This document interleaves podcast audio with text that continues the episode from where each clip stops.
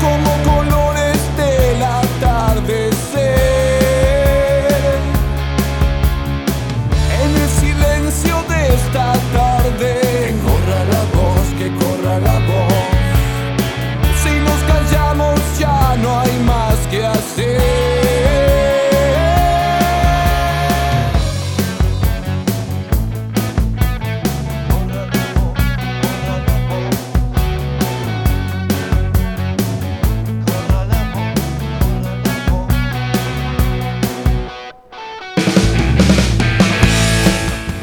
Arriba, arriba, arriba, ¿cómo les va a todos? Acá los saluda el pollo. Esto es Que Corra la Voz, como todos los martes de 16 a 18 horas.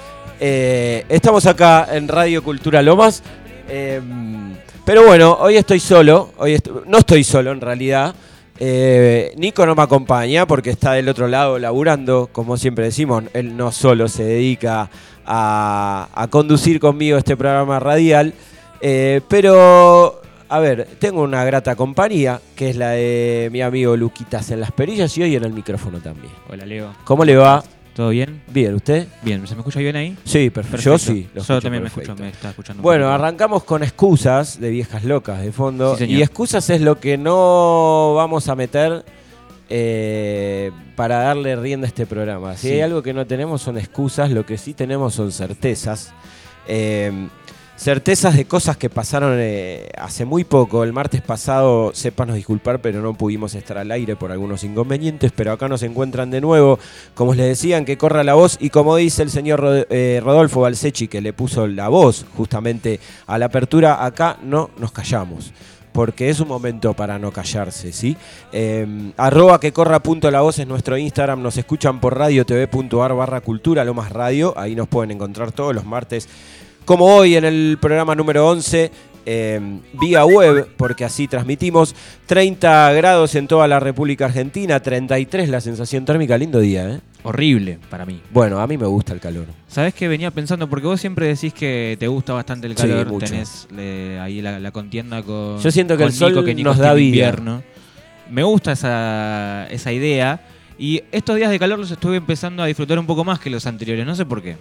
Bueno, en buena hora, te Me estás estoy- pasando al team. Sí, puede ser. Te estás pasando al Depende team. cómo me encuentro el verano que viene y que va a ser largo también. Sí, va a ser largo, va a ser crudo, lo sabemos todos, pero Sí. bueno, disfrutemos hoy del día, disfrutemos de, de- de los ríos de los pájaros, de las plantas que crecen gracias a ese bendito sol y a esa energía que nos da todos los días para salir a laburar, para salir a hacer nuestros quehaceres. Eh, bueno, nada, les decíamos, el martes pasado no pudimos estar, pasaron cosas, decía un expresidente, literal. ¿Expresidente? Eh, bueno, eh, No sé. por ahora ex. por ahora ex.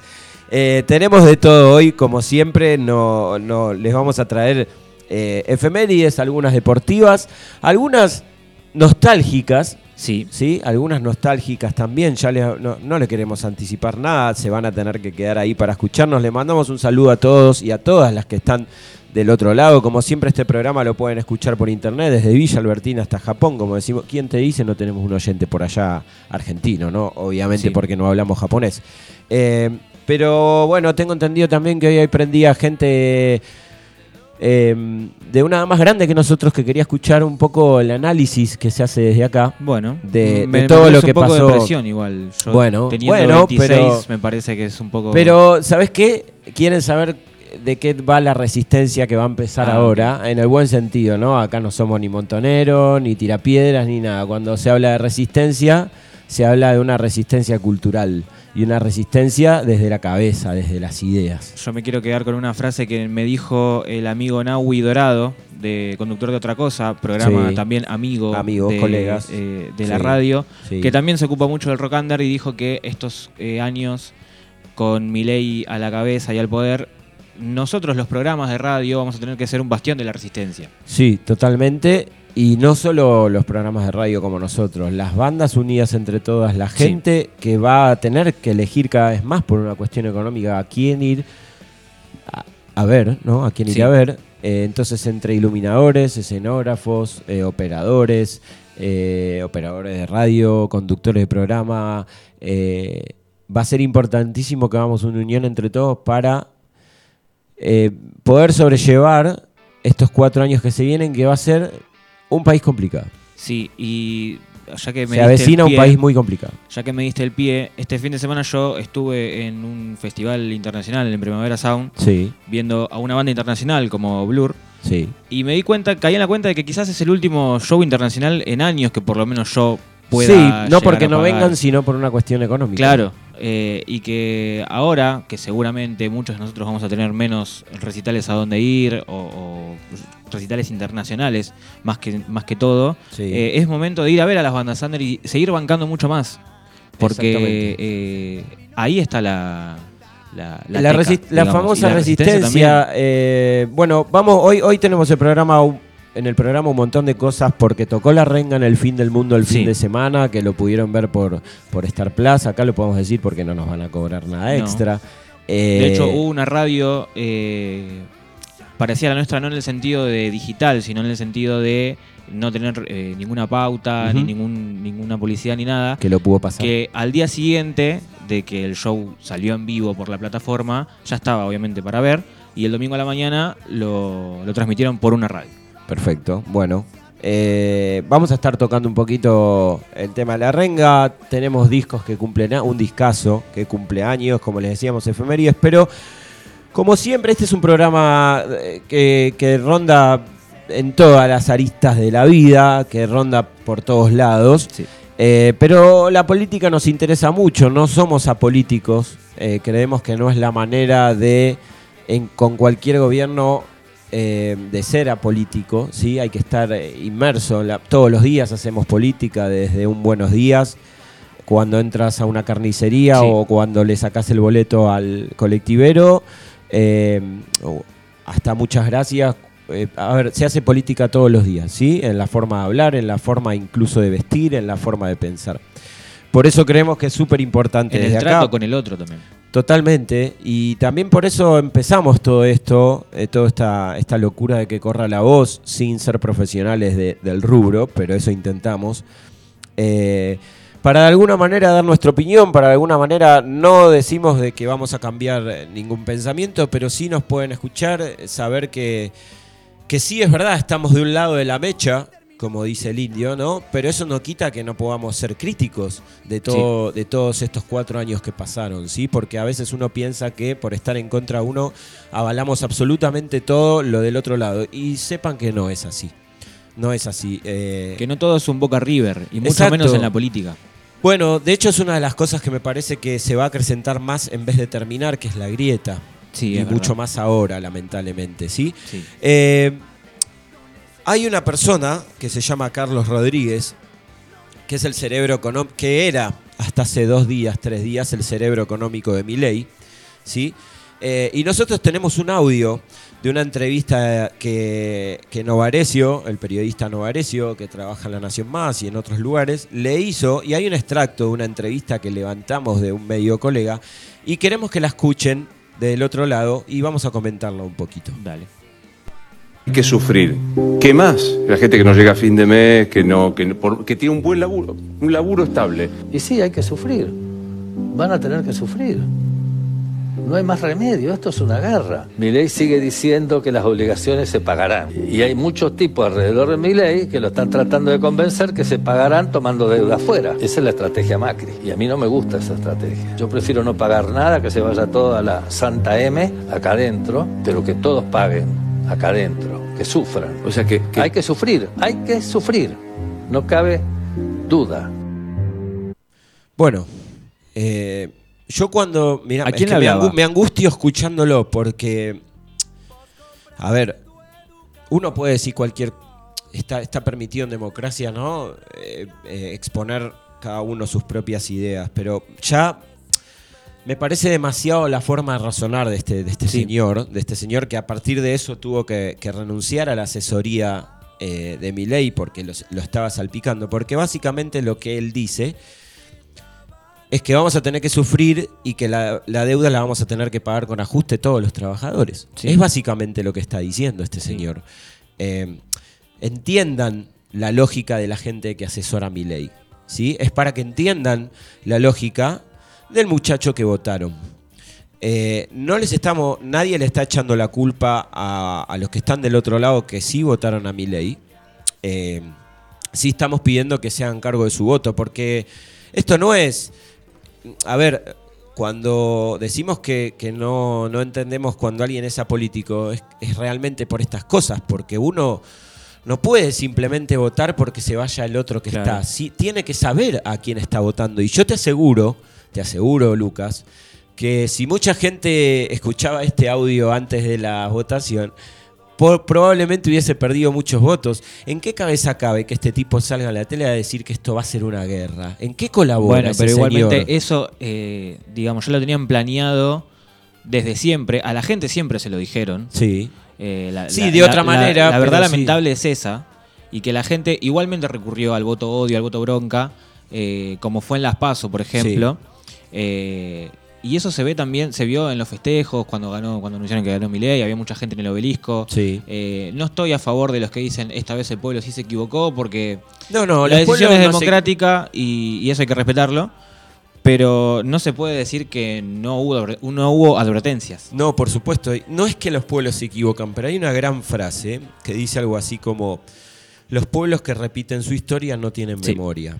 Y yo estoy muy de acuerdo. eh, y me parece que es un caso ejemplificador el que, el que acaba de pasar hace dos fines de semana atrás cuando Milei ganó las elecciones, ¿no? Que por cierto a mí me encontró muy angustiado y, y bueno, sucede cuando alguien cuando alguien batalla desde el lado cultural, eh, sucede eso porque eh, Se te genera la incertidumbre. también. Sí, una incertidumbre. Generalmente el que está del lado de la cultura y del lado de la resistencia, como decimos en el buen sentido, le angustian estas cosas que tienen que ver con un, con un modelo de país el- al que no estamos de acuerdo, porque simplemente ya vimos lo que pasó cuando Sí. implementaron las ideas que esta gente quiere implementar. Eh, hablando de ideas, hay otro audio. Ok. ¿sí?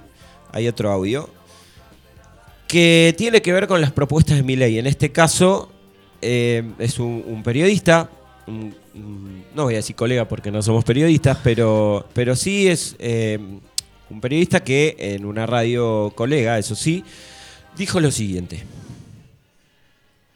A leer ahora son textuales de propuestas o de Javier Milei o de Victoria Villarroel. Victoria Villarroel propuso la derogación del aborto y la derogación del matrimonio igualitario, es decir, homosexuales y heterosexuales no tienen los mismos derechos. Después propuso la venta de armas, la venta de órganos, romper relaciones con China y Brasil, negó el cambio climático, propuso privatizar la salud y la educación pública, reivindicó abiertamente la última dictadura militar, reivindicó a Margaret Thatcher, icónica en la guerra de Malvinas, propuso privatizar los clubes de fútbol, de ser presidente vendería IPF y vaca muerta. Una candidata a diputada dijo que su primer proyecto de ley iba a ser que los padres pudieran renunciar a la paternidad, votó en contra de la ley de cardiopatías congénitas porque dijo que el Estado no tenía que intervenir. Es gente que habla muchísimo del sector privado sin haber nunca pagado un sueldo y es gente que habla mucho de la familia sin tener hijos. Todo ese esquema es lo que el domingo va a votar la gente que ponga la boleta de la libertad avanzada. Bueno, eh, obviamente este es un audio anterior, ¿no? A las elecciones, Sí. donde ya un periodista estaba diciendo, ojo con lo que van a votar. Esto no quiere decir que van a vender órganos, ¿sí? Pero sí quiere decir que muchas de esas propuestas quizás las lleven a cabo. De hecho, intentaron, eh, en la AFA hubo una asamblea para, Sí. para que las sociedades anónimas vuelvan al fútbol y se votó, por supuesto, en contra. Casi unánimemente. Casi unánimemente, Un salvo solo por club, Talleres de Córdoba eh, que, no se presentó. No estuvo, ¿no? sí.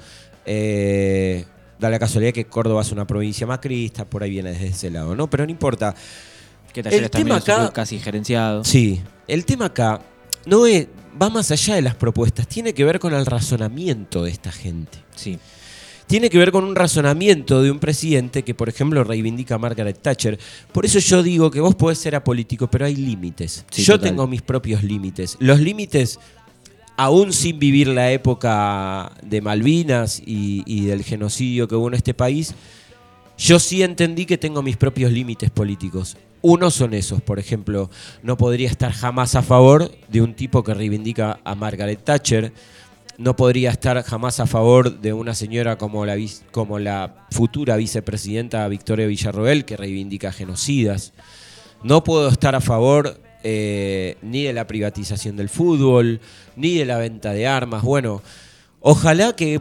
Ni de la venta de los recursos no, naturales. no, por tampoco. supuesto, eso, a eso iba, ¿no? Eh, son cuatro y cuarto pasadas eh, en toda la República Argentina. Ya vamos a llegar al, al- al primer tema de, de la tarde. Eh, para, para relajar un poquito, y este tema va a tener que ver un poco con lo que venimos hablando. Eh, lo que decía Lucas, a ver, estamos casi entregándole el, eh, los le vamos a entregar, porque esta gente razona así, la mayoría de los recursos del Estado que son fundamentales para que, para que un país pueda progresar a capitales extranjeros. Ojalá, ojalá que el Congreso así, no lo decida, ¿no? Porque eso va a tener que pasar por el Congreso. Habiendo hecho un pequeño resumen de esto que pensamos, de- del país que se va a venir y que ahora vamos a seguir con eso, les pedimos que se queden, en que corra la voz. Pero antes, Ciro escribió una vez una canción que se llama Dientes de Cordero y eso es lo que tenemos que hacer, mostrarle los dientes a esta gente.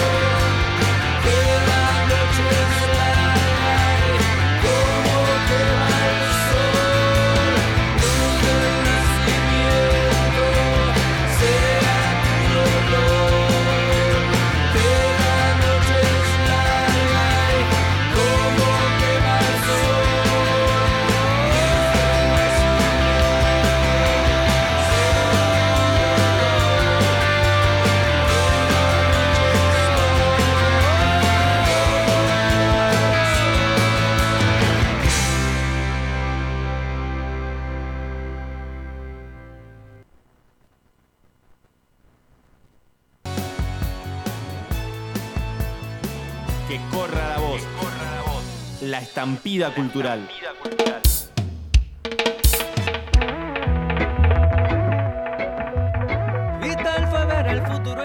16 y 22 en toda la República Argentina escuchábamos dientes de cordero de los piojos, por eso decíamos, todos estos cuatro años va a haber que mostrar los dientes a pleno, pero para relajar un poquito, porque es lo que nos gusta acá, para bajar un poco los cambios, saca, prende y sorprende de cultura profética.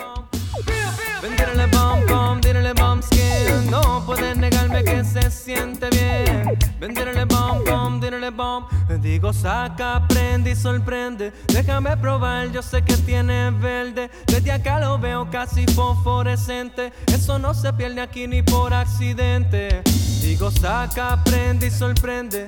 Fumando es como la gente se entiende. Esa ultra voz de la conciencia no miente. Aunque los otros cinco sentidos lo intenten. Digo, saca, aprende y sorprende. Nunca hemos sido de seguir la corriente. Deja que el perico la nariz se reviente. Por acá seguimos alimentando la mente. Digo, saca, aprende y sorprende. Saca, aprende y sorprende. Saca, aprende y sorprende. Saca, aprende y sorprende. Venderle bomb, venderle bomb. Venderle bomb, bomb, venderle bomb skin. No puedes negarme que se siente bien. Venderle bomb, bomb, venderle bomb. Digo, saca, aprende y sorprende. Ya es tiempo de que nos hablemos de frente. En Uruguay se sentó un precedente. Que necesario, el cambio es inminente. Digo, saca, aprende y sorprende. De esta lucha siempre hemos estado en el frente. Civilizadamente desobediente. Aunque aparentemos ser los locos de siempre. Digo, saca, aprende y sorprende. No es que no importe lo que piense la gente, es que poco a poco trastoquemos la mente hasta que se concientice el continente. Digo, saca, aprende y sorprende. Saca, aprende y sorprende. Saca, aprende y sorprende. Saca, aprende y sorprende. Hey, venderle bomb, venderle bomb. Venderle bomb, venderle bomb skin. No puedes negarme que se siente bien. Venderle bomb, com, venderle bomb. Me canse, me canse de comprar, me canse. De ahora para adelante lo que hay es crecer. Una, dos, tres, cuatro, cinco, matazos, seis. Si aquí hay Monsanto ya no creo en la ley. No tiene peso lo que me diga el juez. Vamos a virar la balanza al revés. Con siete, ocho, nueve, matazos, diez. Voy para adentro pero digo otra vez Me canse, me canse de comprar, me canse De ahora para adelante lo que hay es crecer Esa guerra antidrogas es un juego de poder. Letal entre la DEA y el cartel A más dinero, más armamento. El crimen simplemente sigue en aumento. Muy bien, comprendo cómo es que muere el pez Pero lejos del miedo te lo digo otra vez. Me canse, me canse de comprar, me canse Ahora para adelante lo que hay es crecer Me canse, me canse de comprar, me canse Me canse de comprar, me canse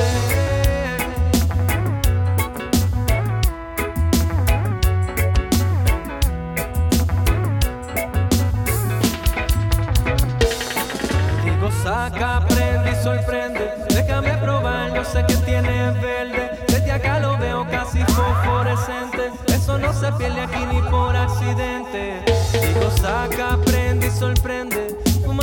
como la gente se entiende. Esa ultra voz de la conciencia no miente. Aunque los otros cinco sentidos lo intenten.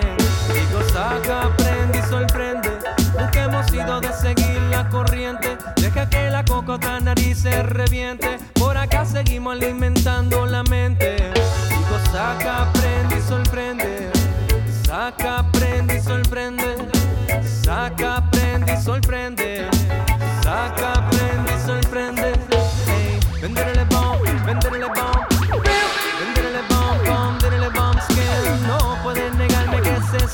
Bien. Venderle bomb, bomb, venderle bomb skin. Venderle bomb, venderle bomb. Venderle bomb, bomb, venderle bomb skin.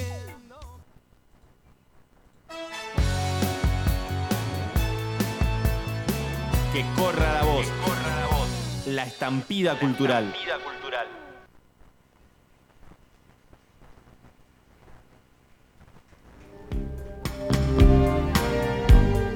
16 y 26 en toda la República Argentina. Seguimos en la undécima emisión Se dice así. de que corra la voz. Eh, no estaba seguro, pero bueno, bien que, bien que, que recibí el apoyo ahí. Eh, 31 grados, les decía, en toda la República Argentina, 33 grados, sensación térmica, calurosito, ¿sí? Se viene un verano, como decía Lucky, complicado. Siguiendo un poquito con el tema, para no desviarnos, que veníamos eh, de los cuatro años que van a venir del gobierno de Javier Milei y compañía, compañía para no decir de Mauricio Macri, calculamos que va a haber unas rispideces ahí y creemos, yo Lucas creo que en realidad estaba todo armado desde antes. Eh, viendo los hechos ahora con el diario del lunes, es obvio que sí. Porque es imposible que un tipo como Milei, que encima todos sabíamos que no iba a pasar, que decía que no resistía archivo, hace un año atrás estaba diciendo que Toto Caputo, su futuro ministro de Economía, se había fugado absolutamente toda la guita de este país. Y ahora dice que es uno de los grandes economistas de este país. Entonces, eh, es complicado entender la situación, es muy probable que Macri lo haya puesto a dedo, Macri se quiere quedar con, con IPF, eso lo sabemos todos. Yo creo que es un tipo que no puede estar, no puede estar sin poder. El otro día escuché la No definición del autor de la, auto, de la autografía, no, de la biografía de Sí. que se llama El Loco. Sí. Obviamente está como más eh, tirada para este lado que con las descripciones que nosotros Sí. percibimos de Milei. Eh, y decía que eh, Mauricio Macri solo conoce dos tipos de personas, enemigos y empleados. Totalmente. Y que es así y su vida se rige Claro. de esa manera. Claro, generalmente la vida de los poderosos están rodeadas de empleados eh, y de Enemigos. Y de enemigos, exactamente. Bueno, hoy pasó, tenemos la novedad de la suspensión de las elecciones en Sí, Boca. bueno, por increíblemente suspendieron Mauricio la, Macri. hay una lucha, una puja interna entre Riquelme y Macri. Básicamente lo que pas, lo que pasaba en el país, Riquelme desde el lado del populismo, Sí. desde el lado de- del peronismo, desde el lado de, de lo popular, y Macri desde el, desde el otro lado, ¿no? Por supuesto. Eh, ahora fíjate, es un tipo que quiere estar en Boca, quiere estar en el gobierno, quiere esto, quiere Sí, lo otro, sí, no sí, puede es- estar sin es el poder. mismísimo señor Burns. Claro, no puede estar. Y es extraño que no lo vean desde afuera. Eh, es extraño que mucha gente grande no haga un cierto análisis. A ver, yo les decía antes, yo tengo mis límites.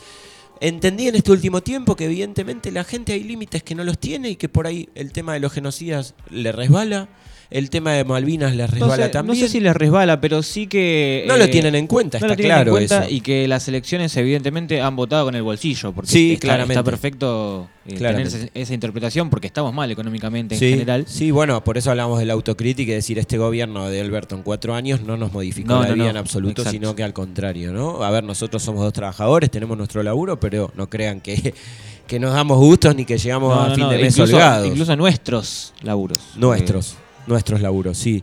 Eh, yo te decía fuera del aire que mi ley va a tener complicada la Sí. gobernabilidad porque tanto la Cámara de Diputados como la Cámara de Senadores quedó conformada después de, de las generales, sí, que es donde en realidad se cuenta sí.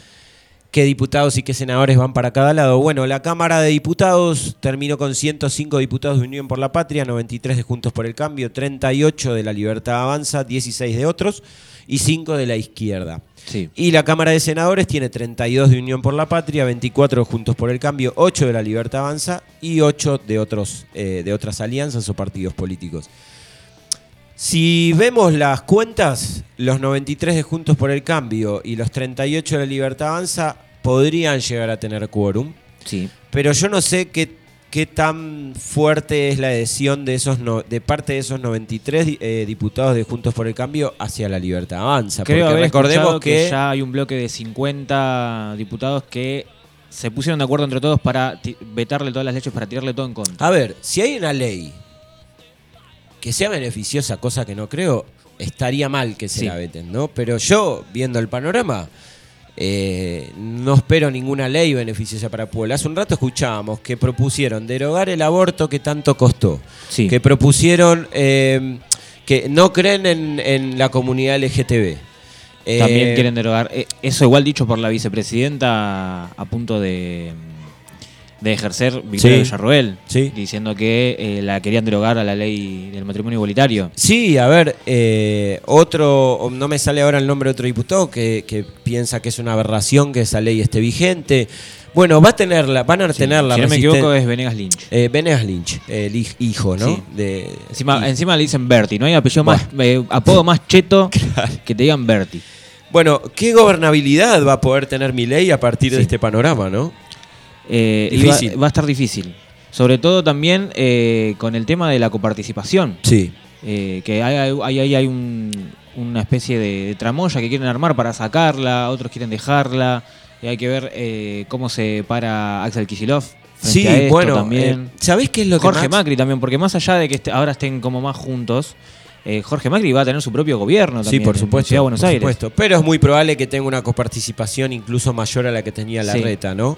Eh, ya sabemos qué va a pasar. Bueno, va a haber una lucha muy feroz eh, porque si a Axel Kisilov no le bajan el dinero que le corresponde por ley, empiezan a sucederse una serie de cuestiones como los pagos de aguinaldos estatales y un montón de cuestiones más. El, el frenado de las obras, el, el cese de la obra pública Sí. va a dejar a mucha gente sin trabajo. Bueno, hace poco salió la noticia eh, acá eh, cerca en Villa Albertina, hubo, hay un, un asentamiento que están urbanizando y cu- cuando Milei dijo, salió a decir que se iba a haber un- una pausa con las obras públicas, que iban a pasar a manos del sector privado y todo lo que ya sabemos, eh, hubo gente que se metió por miedo a que le saquen esas casas que ya Claro. eh, las tenían eh, casi listas. Claro, lógico. Y ante esta eh, ante este esta decisión de Milei, que por ahora obviamente no, no es nada en concreto porque no está en ejercicio, Mira, em, perdón que te corte. ¿Viste Sí. cuando todos decían que el kirchnerismo viene por todo? sí, Bueno, se demostró que no y que me parece que ahora sí realmente hay gente que viene por todo. sí.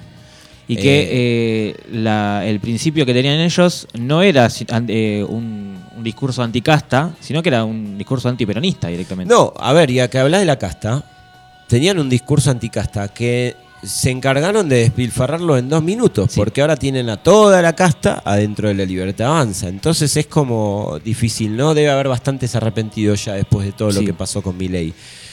Bueno, para finalizar el tema, nada, desde acá les decimos que, que no estén tristes, eh, todos los que piensan como nosotros, los que no, sépanos disculpar, pero pensamos así. Respetamos a los que piensan distinto, creemos que no es la vía correcta por donde hay que manejar el país. Sí creemos que hay que regular un montón el Estado, sí creemos que hay que tomar una serie de medidas económicas para que las cosas funcionen. Lo que no creemos es que el ajuste tenga que recaer sobre los trabajadores. Lo que no creemos es que los recursos naturales de este país tengan que ser expropiados por empresas extranjeras. Lo que no creemos es que hay que ir por los derechos que se consiguieron hace tanto tiempo. Eh, bueno, y un montón de cosas más, ¿no? Eh, por eso hace un ratito escuchábamos a Charlie y a esos raros peinados nuevos. Eh, sigan pensando que está bueno tener raros peinados nuevos, Sí. ¿no? Porque eso también es una forma de resistir. Eh, Y que es mejor un peinado que una peluca. Exacto, es mejor un peinado que una peluca, siendo las 16 y 35 y no los queremos aburrir más con política porque no es lo único que tratamos acá. Eh, hay un disco que cumple años Sí. y este tema que vamos a escuchar ahora a todo volumen le Piel de va a dar, sí, totalmente, le va a dar pie a la celebración de este hermoso disco de los piojos que se llama Huracanes en Luna Plateada que está cumpliendo 21 años. 21 años. Así que dale gas y escuchamos María y José para darle pie a la historia de este lindo disco de los piojos.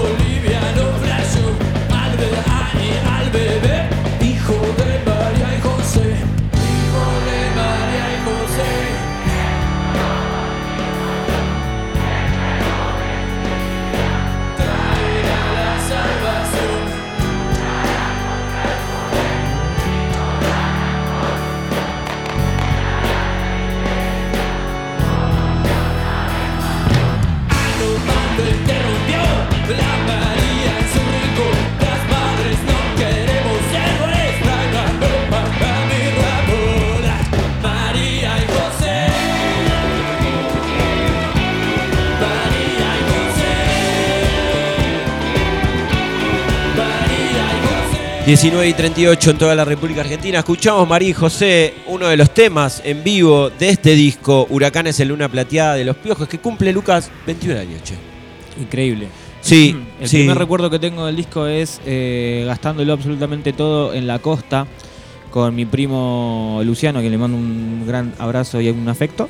Eh, que yo no lo tenía y él se lo compró original, que venía, lo tengo original venía, venía en la caja grande, con sí. un librazo, Sí. con un montón de fotos que yo me acuerdo colgarme eh, tardes de verano enteras, Sí, escuchando el disco y mirando las fotos del disco. Y es una de las primeras veces que ya el piojo va mutando. Sí, es verdad. Empieza a mutar el piojo. eh, cuando decimos eso, queremos, estamos hablando del logo de los piojos, que siempre fue todo, seguramente. La gente como nosotros y un poquito más grande va a saber de qué estamos hablando, del logo de los piojos. Eh, fue mutando, ¿no? Y bueno, acá empieza, fue mutando muy a poquito, pero acá Sí. empieza una mutación importante Sí. que va a devenir en otras, ¿no? Bueno, cumple 21 años este hermoso disco que tiene un porqué, eh, esto de huracanes en luna plateada. Sí. Este disco es el segundo álbum en vivo, el primero recuerden fue en Obras, ¿sí? Ritual. Eh, es el segundo álbum en vivo de la banda Los Piojos grabado entre junio del 2001 y septiembre del 2002. Eh, cuenta con 20 temas registrados y ahora el porqué del, de- del nombre del, de- del disco. Registrados en el estadio de Huracán, de ahí viene Huracanes, el 24 de noviembre del 2001. En el Luna Park, también ahí viene la palabra Luna. El 19, 20, 21 y 23 de julio del 2002 tuve presente en esos shows, si no me equivoco.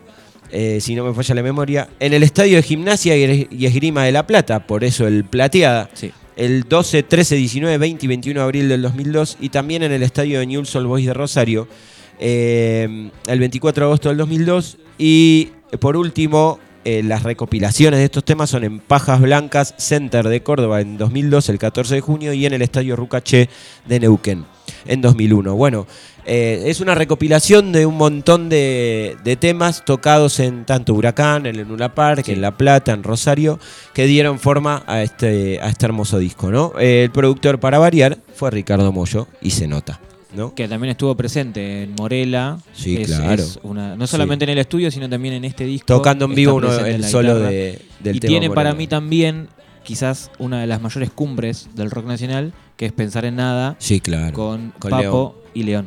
Sí, Papo y León Gieco, exactamente. Bueno, eh, nada, les queríamos traer este disco. Para los que no lo conocen, les recomendamos. Es uno de los mejores, en uno de los mejores discos en vivo, a mi entender, del rock nacional. Eh, y bueno, si nos trae. que hacer un top de discos en vivo del rock nacional. Y me gusta mucho Insoportablemente Vivo, Sí. de La Renga. Me gusta mucho este disco. Sí. Me gusta mucho eh, el disco de Soda Stereo, ¿El vivo en River. 97 o en el el 97. último? Ah, sí, en la bueno. despedida original de Soda Sí. Stereo. Eh, no tengo el recuerdo de. Ahí hay un disco de Charlie también. Eh, bueno, el Unplug de Charlie me gusta muchísimo Sí. también, que es en vivo. Hay un disco de Cerú, muy bueno en sí, vivo también. señor, eh, es cierto. Eh, bueno, ya más, más, más, venideros, más para acá, hay un montón más, ¿no? Pero me vienen a la mente eh, esos, esos discos como, como grandes baluartes de, del rock nacional. Pero también pasaron otras cosas el fin de semana. Sí. Pasó algo muy importante porque hay una banda en la Argentina que el otro día, por haber tocado en Tierra del Fuego, se llevó un premio, para decirlo de alguna manera, y marcó un antes y un después, y es como un hito en la historia del rock nacional, que tiene que ver con la renga, Sí. con la banda de la familia, con la banda del aguante, con la banda de las banderas, del barrio, de tirar para adelante, de siempre sobrellevar los problemas entre amigos, como dijo Chizo, que son una banda de amigos de hace 40 años, eh, más allá del talento y de, y de, la- de las condiciones, ¿no? La Renga tocó en Ushuaia, eh, como les decíamos al principio del programa, eh, en el fin del mundo, eh, un- en un show que duró casi tres horas, que se transmitió por Star Plus, que lo pueden ver todavía y se lo recomendamos, y que se realizó frente al hangar de la base aeronaval de la ciudad de Ushuaia. Sí. O, el grupo de liderado por Chizo, obviamente, eh, hicieron delirar a un montón de gente, más de 20.000 personas, ¿sí? Uno dice, eh, ¿cómo? ¿Tampoco 20.000? Bueno... eh, Pero es un viajecito. en el fin hasta- del mundo, Claro. ¿no? Hay gente que se Me- fue de la me- Quiaca, hay gente que fue del Chaco, hay gente que fue de Mendoza, hay gente que fue del conurbano. Mientras veía la transmisión me llenaba de orgullo ver algunas banderas de, de Lomas, por Sí, por ejemplo. supuesto, Había por una supuesto. de acá de Barrio Lindo, de Sí, Temperley. señor, sí, señor, es verdad. Con este, como les decíamos, ¿por qué les digo que marcó un hito? Con este primer recital en Tierra del Fuego, la renga completó el mapa del país, señor. Señoras y señores, porque era la única provincia donde nunca había tocado. Así que para todos los que, los que no saben, La Renga es la primera banda del país en completar, para decirlo de alguna manera, una gira por las 24 provincias de la Argentina. No lo hizo ninguna banda de nuestro país. Ya no, no hay discusión de que la Renga es la banda no. más federal. Sí, más federal Y más grande de la, la más Argentina. grande de la Argentina. Sí, totalmente, desde todos puntos de vista, desde todos los puntos de vista. Eh, la verdad, bueno, súper orgulloso, le mandó un mensaje a Milei también. Sí, lo le vi. mandó un mensaje a Milei y en un momento dijo, el pueblo argentino está acá. Eh, y yo coincido con el federalismo que había y con el agite que había y con la resistencia que había. Coincidí con el Chizo en ese momento, que además del ojo Milei, mientras tocaban Panic Show, que fue lo que dijo ojo Milei, cuando estaba tocando Panic Show antes de hacer su, su solo característico en la canción, dijo, gracias a todos ustedes, son el pueblo argentino. Eh, les recomendamos que lo vean, porque es un show hermoso, un show que abrió con, con Trip y Corazón, con un tema viejo, viejo, cosa que la ranga nunca hace. Por supuesto que pasó por toda su historia, porque tocó bien alto, tocó cuando vendrán, eh, pasó por La razón que te demora, hizo el cierre con Hablando de la Libertad, eh, el final es donde partía, la carga mi rock and roll, despedazado por mil partes, el juicio del ganso, temas que yo creo que fue un mimo a la gente por Sí. haber ido hasta ahí. Mucho yo tuve la- esa la primera época también. Yo tuve esa sensación de que les dio un mimo a la gente que viajó incluso más de 3.000 kilómetros para ver a la renga. Eh, y si no tengo mala información, el Chizo fue en moto hasta allá.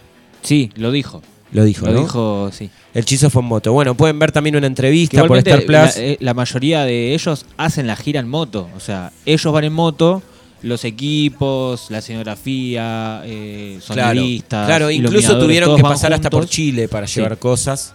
eh, y bueno, por el, por el canal de Beagle, incluso también en barco. Eh, se plantaron un escenario de la puta madre con Sí. un mapping eh, frente al hangar eh, y, y con el escenario característico de siempre, ¿no? Mientras veíamos el show, tenía una, un debate con, con Fiamma, con mi novia, lo estábamos viendo mientras cenábamos.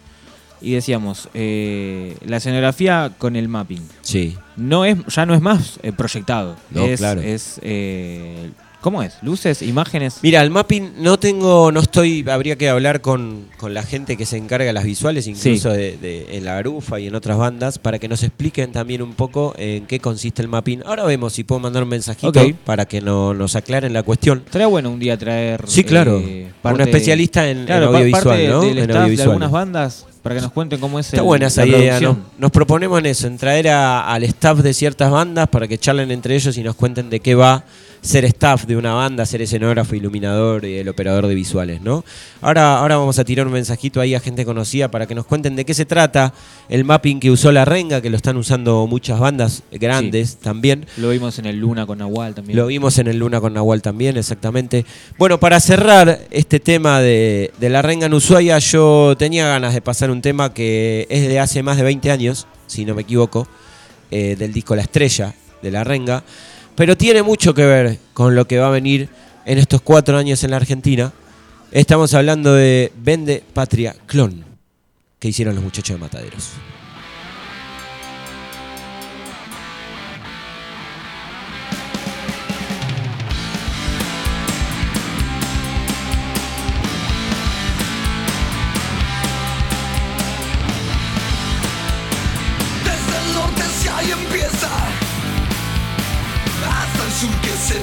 Termina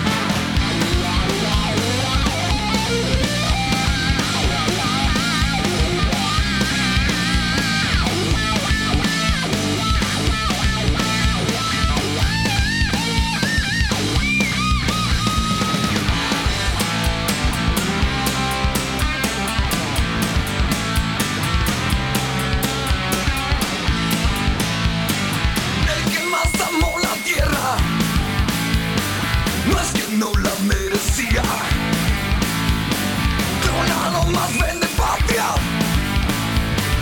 de lo que uno se imagina. Todo el momento que más va a querer, todo el momento que más va a querer.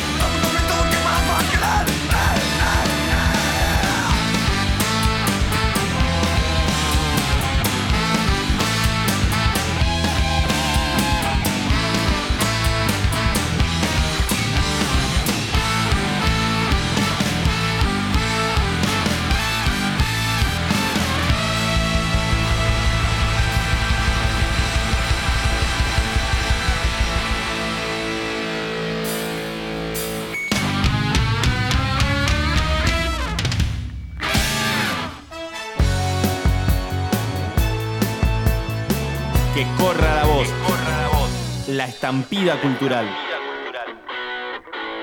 Seguimos en Que Corra la Voz, arroba que corra punto la voz en nuestro Instagram. Nos escuchan por radiotv.ar barra cultura lo más radio para los que recién se enganchan Socio del Pollo. Hoy Nico está de gira y no es que no esté más con nosotros, sino que está Y trabajando. que esté de fiesta en fiesta. Sí, está trabajando en otros lugares, pero tengo acá a mi lado Luquitas, que además de las perillas tiene el micrófono en mano y me segunda y ahí me acompaña en esta edición número 11 de, la verdad, este muy bonito programa que nos estamos empezando a encariñar.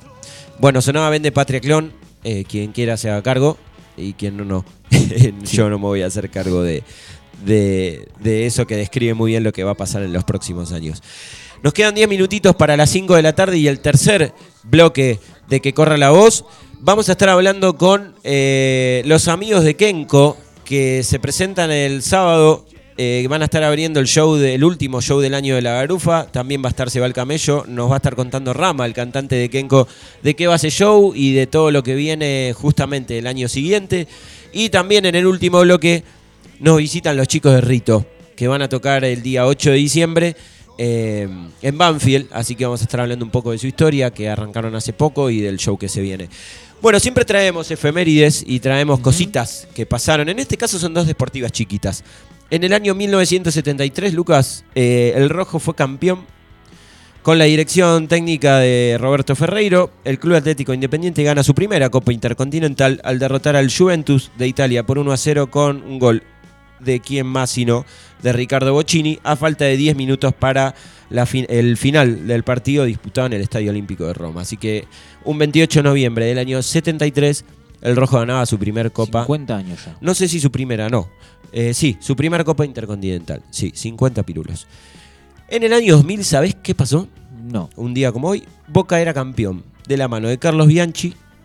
Derrotaba en la Copa Intercontinental del año 2000, como les dije recién, al Real Madrid por 2 a 1 en Tokio con dos goles de Martín Palermo. Eh, y eh, descontó Roberto Carlos para el 2 a 1 final.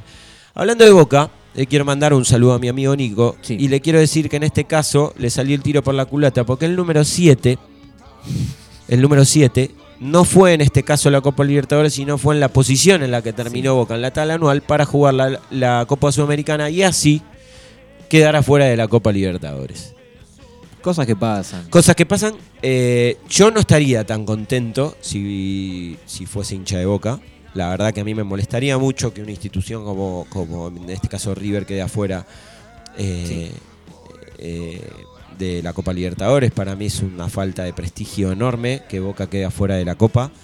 Eh, creo que fue un año malo para Boca, por más que Riquelme se jacte que ganó seis títulos en cuatro años. La verdad que todo lo que iba a ganar no lo ganó. Sí. Quedó afuera de la Copa Argentina en la semifinal, quedó afuera de la Copa Libertadores en la final y no la pudo ganar, no clasificó a los cuartos de final de la Copa de la Liga. Bueno, hay que ver eh, qué va a pasar en Boca. Tampoco quedó, quedó bien porque clasificó la Sudamericana. Bueno, sí, es cierto, clasificó a la Copa, pero a la Copa Sudamericana, que la verdad que con la obsesión que tienen los hinchas de Boca con la Copa Libertadores, me parece que es un, no, es, no es un buen guiño, Y ¿no? también vuelve a lo que hablábamos el bloque anterior. ¿Cómo ve el hincha y socio de Boca este panorama de cara a las elecciones? Sí, la verdad no sé, está medio peleado el tema. Sí. Eh, porque es cierto que tiene superávit, es cierto que Riquelme hizo salir campeón al equipo eh, cuatro, ve- seis, seis veces en cuatro años. eh, Bueno, hay que ver se, qué, se qué pasa. con una em- eliminación directa a River. por Copa Exactamente, sí, sí, es cierto. Eh, hay que ver qué pasa en las elecciones que por el momento están suspendidas. Vamos a ver cuándo, nos desayunamos hoy con esa noticia, vamos a ver cuándo, cuándo van a ser las elecciones en Boca, que está Román Riquelme, Juan Román Riquelme por un lado del oficialismo y Mauricio Macri y Andrés Ibarra del otro lado, sí, para disputar la presidencia, donde hay muchos intereses de por medio. Sí. Cambiamos repentinamente de tema porque en el año 2014, lamentablemente a los 85 años muere en la ciudad de Cancún, más precisamente en Quintana Roo, México, el actor y comediante Roberto Gómez Bolaños, apodado Chespirito, quien alcanzó la gran popularidad gracias a personajes, por supuesto, como el Chavo del Ocho y Chapulín Colorado. Eh, el 20 de junio del 71, eh, la televisión mexicana conoció al Chavo del Ocho, ¿no? Un niño, todos saben, que vivía en la vecindad junto a un grupo de vecinos, que nada, solía esconderse dentro de un barril. Eh, cuando Iberoamérica lo descubrió, el Chavo enganchó tanto al público que fue exportado a más de 50 países. Eh, la serie El Chavo se vio en más de 50 países. No solo la popularidad se debe al contenido humorístico, sino que hizo reír a generaciones, sino que también a sus mensajes, ¿no? Que perduran en, en un montón de corazones y de las cabezas Sí. de la gente. Y hay varias, varias cosas que nos enseñó el Chavo, aunque no creas. ¿Vos sabés cómo le decían al Chavo en Brasil? ¿Cómo le decía? Chávez. Chávez. El Chávez. Tengo ese dato. Mira, bueno, interesante. Eh, hay, hay algunos puntos, antes de que sean la. Faltan cinco minutos para las 5 de la tarde y ya nos vamos a estar comunicando con Rama de Kenko, así que no se vayan. Que por ahí uno no se pone a pensar, pero yo te voy a decir eh, ciertos, ciertos puntos que, que, realmente, si estén del otro lado y, y recu- y cuando recuerden esto que le voy a decir, van a decir, ah, es cierto, y por ahí uno no lo había visto. Por ejemplo, el chavo nos enseñó que la felicidad no depende del dinero. Es cierto. Eh, si hay alguien que es eh, buen ejemplo de esta frase, obviamente es el chavo. Nada, un niño que tenía como únicas posesiones su ropa raída y un barril. Eh, pero que a pesar de no tener casi nada material, encontraba la felicidad en las pequeñas cosas, como jugar con sus amigos, que compartían sus juguetes con él y volver loco a los adultos con sus travesuras, lo que hace un niño hoy. Entonces, nada, está buenísimo el ejemplo de que a veces el dinero eh, no es lo más importante, ¿no? Y no es lo que a veces te da felicidad Sí, total. sino que la felicidad te la puede dar una reunión con amigos eh, o, o incluso la gente realmente que pasa necesidades puede ser feliz con muy poco. Vos Por sabés ejemplo, que sí. el Chavo en realidad no vivía en el barril, él vivía en el 8. Bueno, él vivía en el 8. Pero paraba cierto. en el barril. Exactamente, es como que en vez de la esquina paraba en el Claro. barril. Eh, de Doña Florinda, ¿qué aprendimos? Y que los hijos se defienden ante todo. Sí, por ejemplo. Eh, muchas veces hemos visto a Doña Florinda consolar a Kiko eh, cuando lloraba o le pasaba algo malo. Y su manera de, defender, de defenderlo a veces se pasaba de la raya y llegaba a darle golpizas a don Ramón, aunque en ocasiones el padre de la chilindriana no tenía nada que ver con lo sucedido. Esa protección, esa sobreprotección de la madre es una gran enseñanza, ¿no? Que, que lo primero que, primero que todo están los hijos. Otra cosa que nos dejó el chavo fue que don Ramón nos enseñó que la violencia nunca es la respuesta. Por ejemplo, Es verdad. Eh, que a pesar de que recibía las bofetadas de su vecina, de doña Florinda, eh, nunca le levantó la mano, por supuesto, sin importar la ira que le generaban los injustos ataques a, a don Ramón. Son mensajes muy claros que por ahí uno no, cuando es chico no se da cuenta, ¿no? Eh, de don Ramón también aprendimos que la venganza nunca es buena, que mata el alma y la envenena. Sí. Eso es lo que decía él. Si hay algo que Una tiene de el las programa mejores es- frases que dejó el. Sí, si hay algo que tiene el programa justamente es un gran repertorio de frases y esta es una de las más célebres, eh, que don Ramón se la repite todo el tiempo a los niños cuando ellos quieren lastimar a quien les hizo daño.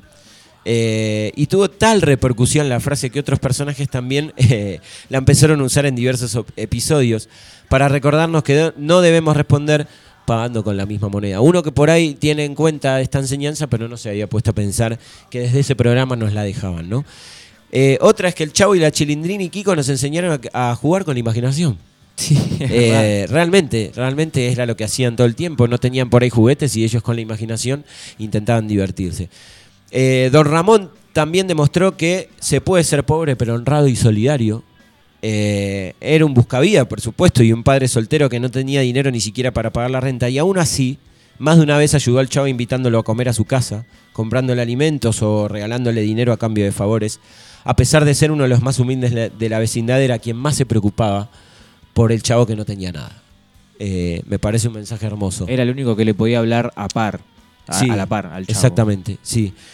Otro mensaje es que la vecindad nos enseñó que se nos puede a veces chispotear un poco la vida, pero que no debemos juzgar a las personas antes de tiempo, ¿sí?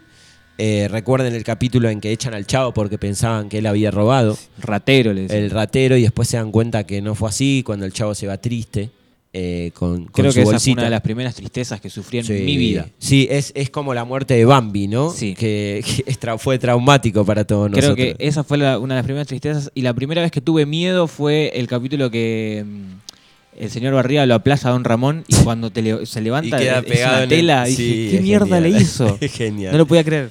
Y yo creo que acá la más importante antes de, que suene Ken con el programa es que, es que la vecindad nos enseñó que una familia no está solo unida por el ADN. Eh, aunque el chavo era huérfano, nunca estuvo solo porque sus amigos y vecinos siempre lo cuidaron, lo alimentaron, lo educaron y lo hicieron feliz. Fueron la familia que nunca tuvo. El chavo del 8 es un gran ejemplo que en una comunidad, por más disfuncional y disparatada que parezca, puede ser también un dulce hogar.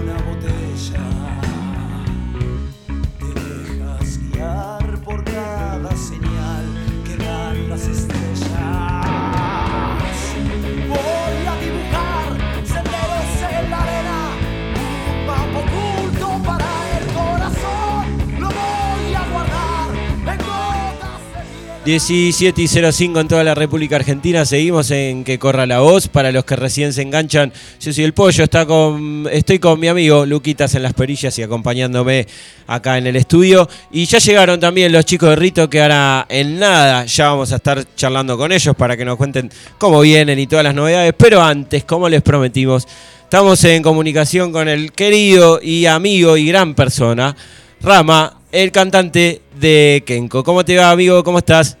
Hola, buenas tardes, ¿cómo va, Pollo? ¿Qué Ahí, tal? saludo a toda la gente ahí presente. Dale, que queríamos hacer este justo este intercambio de que los pibes están acá, así se, viste como decían en, en Cupido, conózcanse. Eh, bueno, nada, teníamos ganas de hablar con vos porque se viene una linda fecha de Kenko y este año fue muy bonito para Kenko.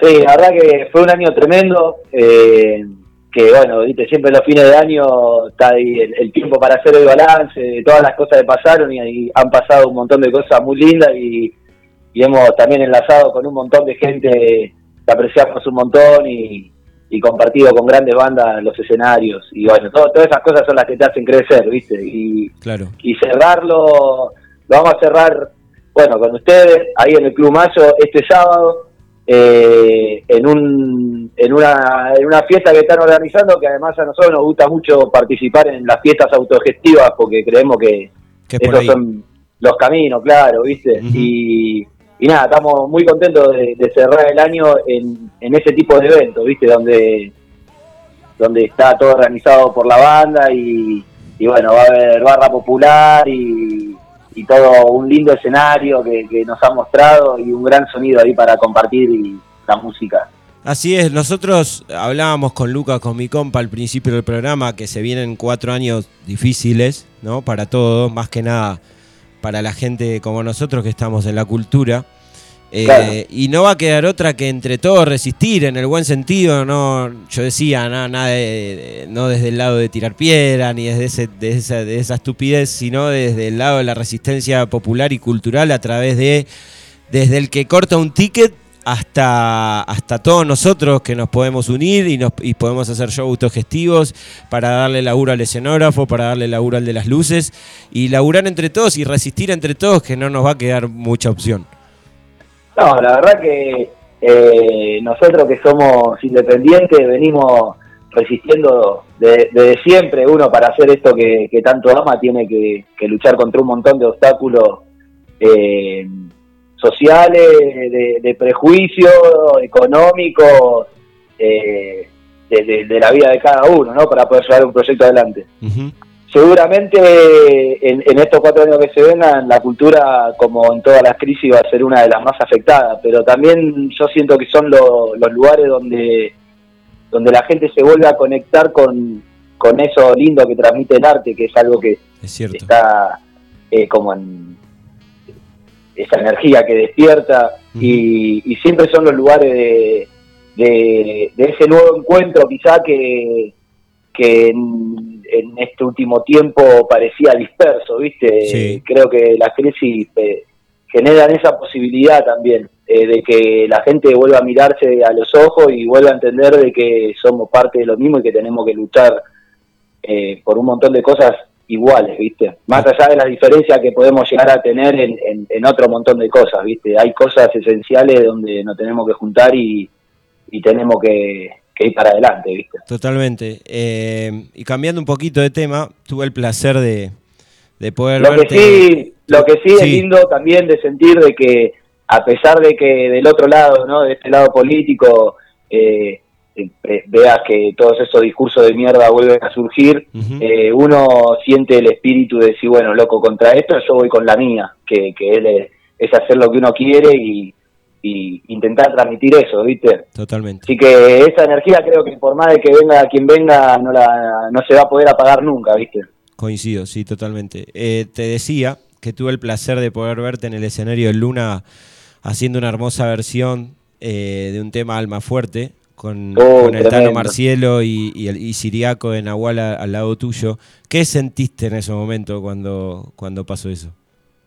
Y es un montón de adrenalina, ¿viste? Eh, son esas cosas, eh, son yo lo siento como que son regalos, regalos de la música y de... Como batallitas Y- ganadas, ¿no? Eh, sí, es algo...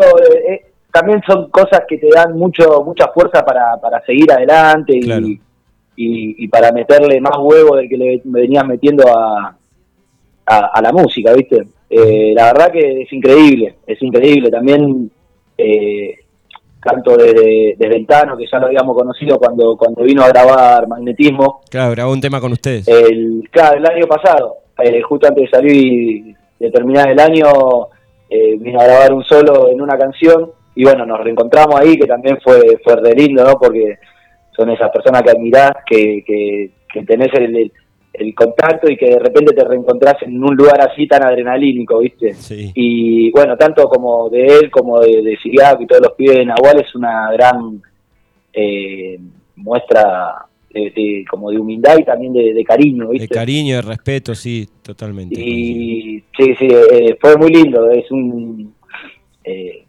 una, un, un regalo pero terrible. Y a la vez también es una es una acción que, que nos dejan a nosotros, que somos los que estamos como, eh, bueno, eh, no arrancando, pero... Emergiendo, pero, sí.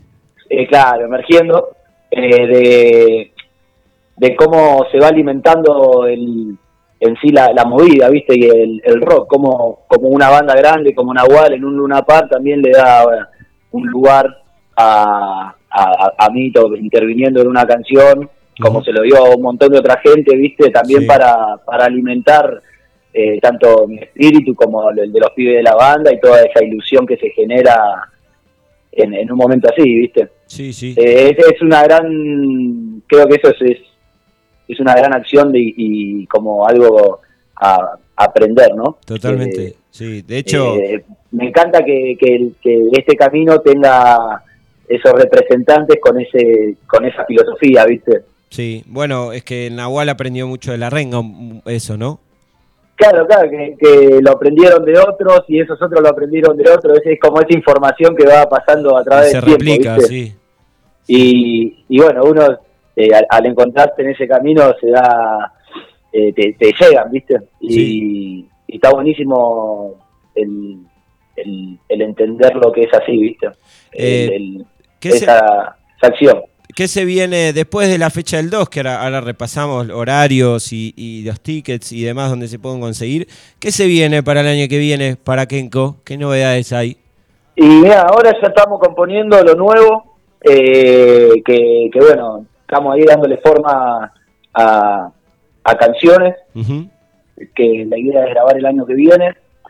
Eh, se viene a seguir presentando este disco que, que terminamos de, de hacer este año y las dos canciones que, que forman un EP Sí. que solamente no va a ser parte ni del no es parte del primer disco ni va a ser parte del segundo es un, un EP de dos canciones Ok. eh, lo elegimos hacer así porque como fue grabado en Córdoba en, en dos días. Ah, tiene algo fue especial. como, claro, fue algo especial que, que también las canciones hablan de, de, de esos paisajes, fue como una conexión con eso, entonces lo quisimos eh, aislar de todo lo otro también, ¿viste? Sí, entiendo. de, de- de la, de la lista. Así que un montón de cosas. Estamos planeando hacer un Sadar, eh, ir a Circus. Después, eh, cuando volvemos en marzo, no me acuerdo muy bien la fecha, pero a mediados de marzo tenemos un teatro refugio para hacer. Bien, en Banfield. Y, y ahí, metiéndole con todo. Eh, pensar en tocar un montón, entrar en el estudio a grabar las nuevas composiciones y, seguir sacando material, haciendo canciones, que es lo que, lo que queremos, lo que nos hace bien, ¿viste? Eh, la- la- Si no haces eso, después ¿viste? te empezás a tirar para abajo, boludo. Sí, to- totalmente hay que crear. Sí, vos sabés que, Hay que crear. que desde Sobre mi, todo en, en el contexto que se viene, ¿viste? Desde mi lado, desde haberlos visto varios shows y haber compartido varios shows, yo siento que Kenko tiene una búsqueda muy especial a través de, la música y, del, arte, más que nada, y de las letras. Eh, eh, si, tuvieras que, definir a tu banda, a Kenko, para los que no la conocen, y esa búsqueda de la que vos entenderás de la que hablo, ¿qué, qué, qué podés decir? Eh, y yo creo que desde, desde que nos juntamos siempre lo que se intentó fue como, como conectarse con el espíritu y, y- y elevarlo y que eso lleve las riendas de la cosa, ¿viste? De las canciones y de, de la y de ese como que ese mensaje tome forma con, con, con el arte, ¿viste? Sí, claro. Eh, creo que intentamos conectarnos con eso, o sea, es intentar meterse en esa frecuencia eh, que, que a nosotros nos hace muy bien y intentar traspasársela al otro también, ¿viste? Sí, eh, a ver, eh, ya te digo, eh, todos los que quieran ir a ver a O sea, la búsqueda, la búsqueda siempre va por ahí, el intentar mover un sentimiento, Ah, porque se me vino la pregunta que me habías hecho, ¿viste? sí, Eh, primero el nuestro, en esa intimidad de componer en la sala, sí. y, y después eh, en, en las personas que vengan, ¿viste? Que, Eh, que- que créeme se que- sientan como intervenidas, ¿viste? En, en el sentimiento. Es que créeme que lo logran porque funciona, o por lo menos desde mi lado yo te puedo decir que funciona porque generan eso. Eh, bueno, nada, Ah, qué, no- lindo, qué lindo, loco, qué lindo saberlo. nos vemos el sábado entonces, sábado 2 de diciembre, Kenko se va al camello y la garufa en el Club Mayo, en una fecha autogestiva con barra popular. Eh, nada, un fechón. Un Eh, fechón, un fechón. Abre la un fecha. Kenko, sigue Se va el camello, cierra la garufa para que nos veamos todos lo que estamos diciendo, todos unidos, todos juntos. Acá no hay banderas, la única bandera es la de la y- cultura, la del rock and Y roll. apoyando la, la autogestión y, y ese, ese impulso con el corazón de, de encarar todo un, un laburo tan grande como el que como el que hacen ustedes, loco. Eso es eh, más que valorable y son las cosas que hay que apoyar hoy en día, ¿viste? Totalmente. Eh, si quieren pueden buscar a Kenko en redes sociales, ¿cómo los encuentran? Eh, Kenko.oficial. Kenko.oficial el Instagram.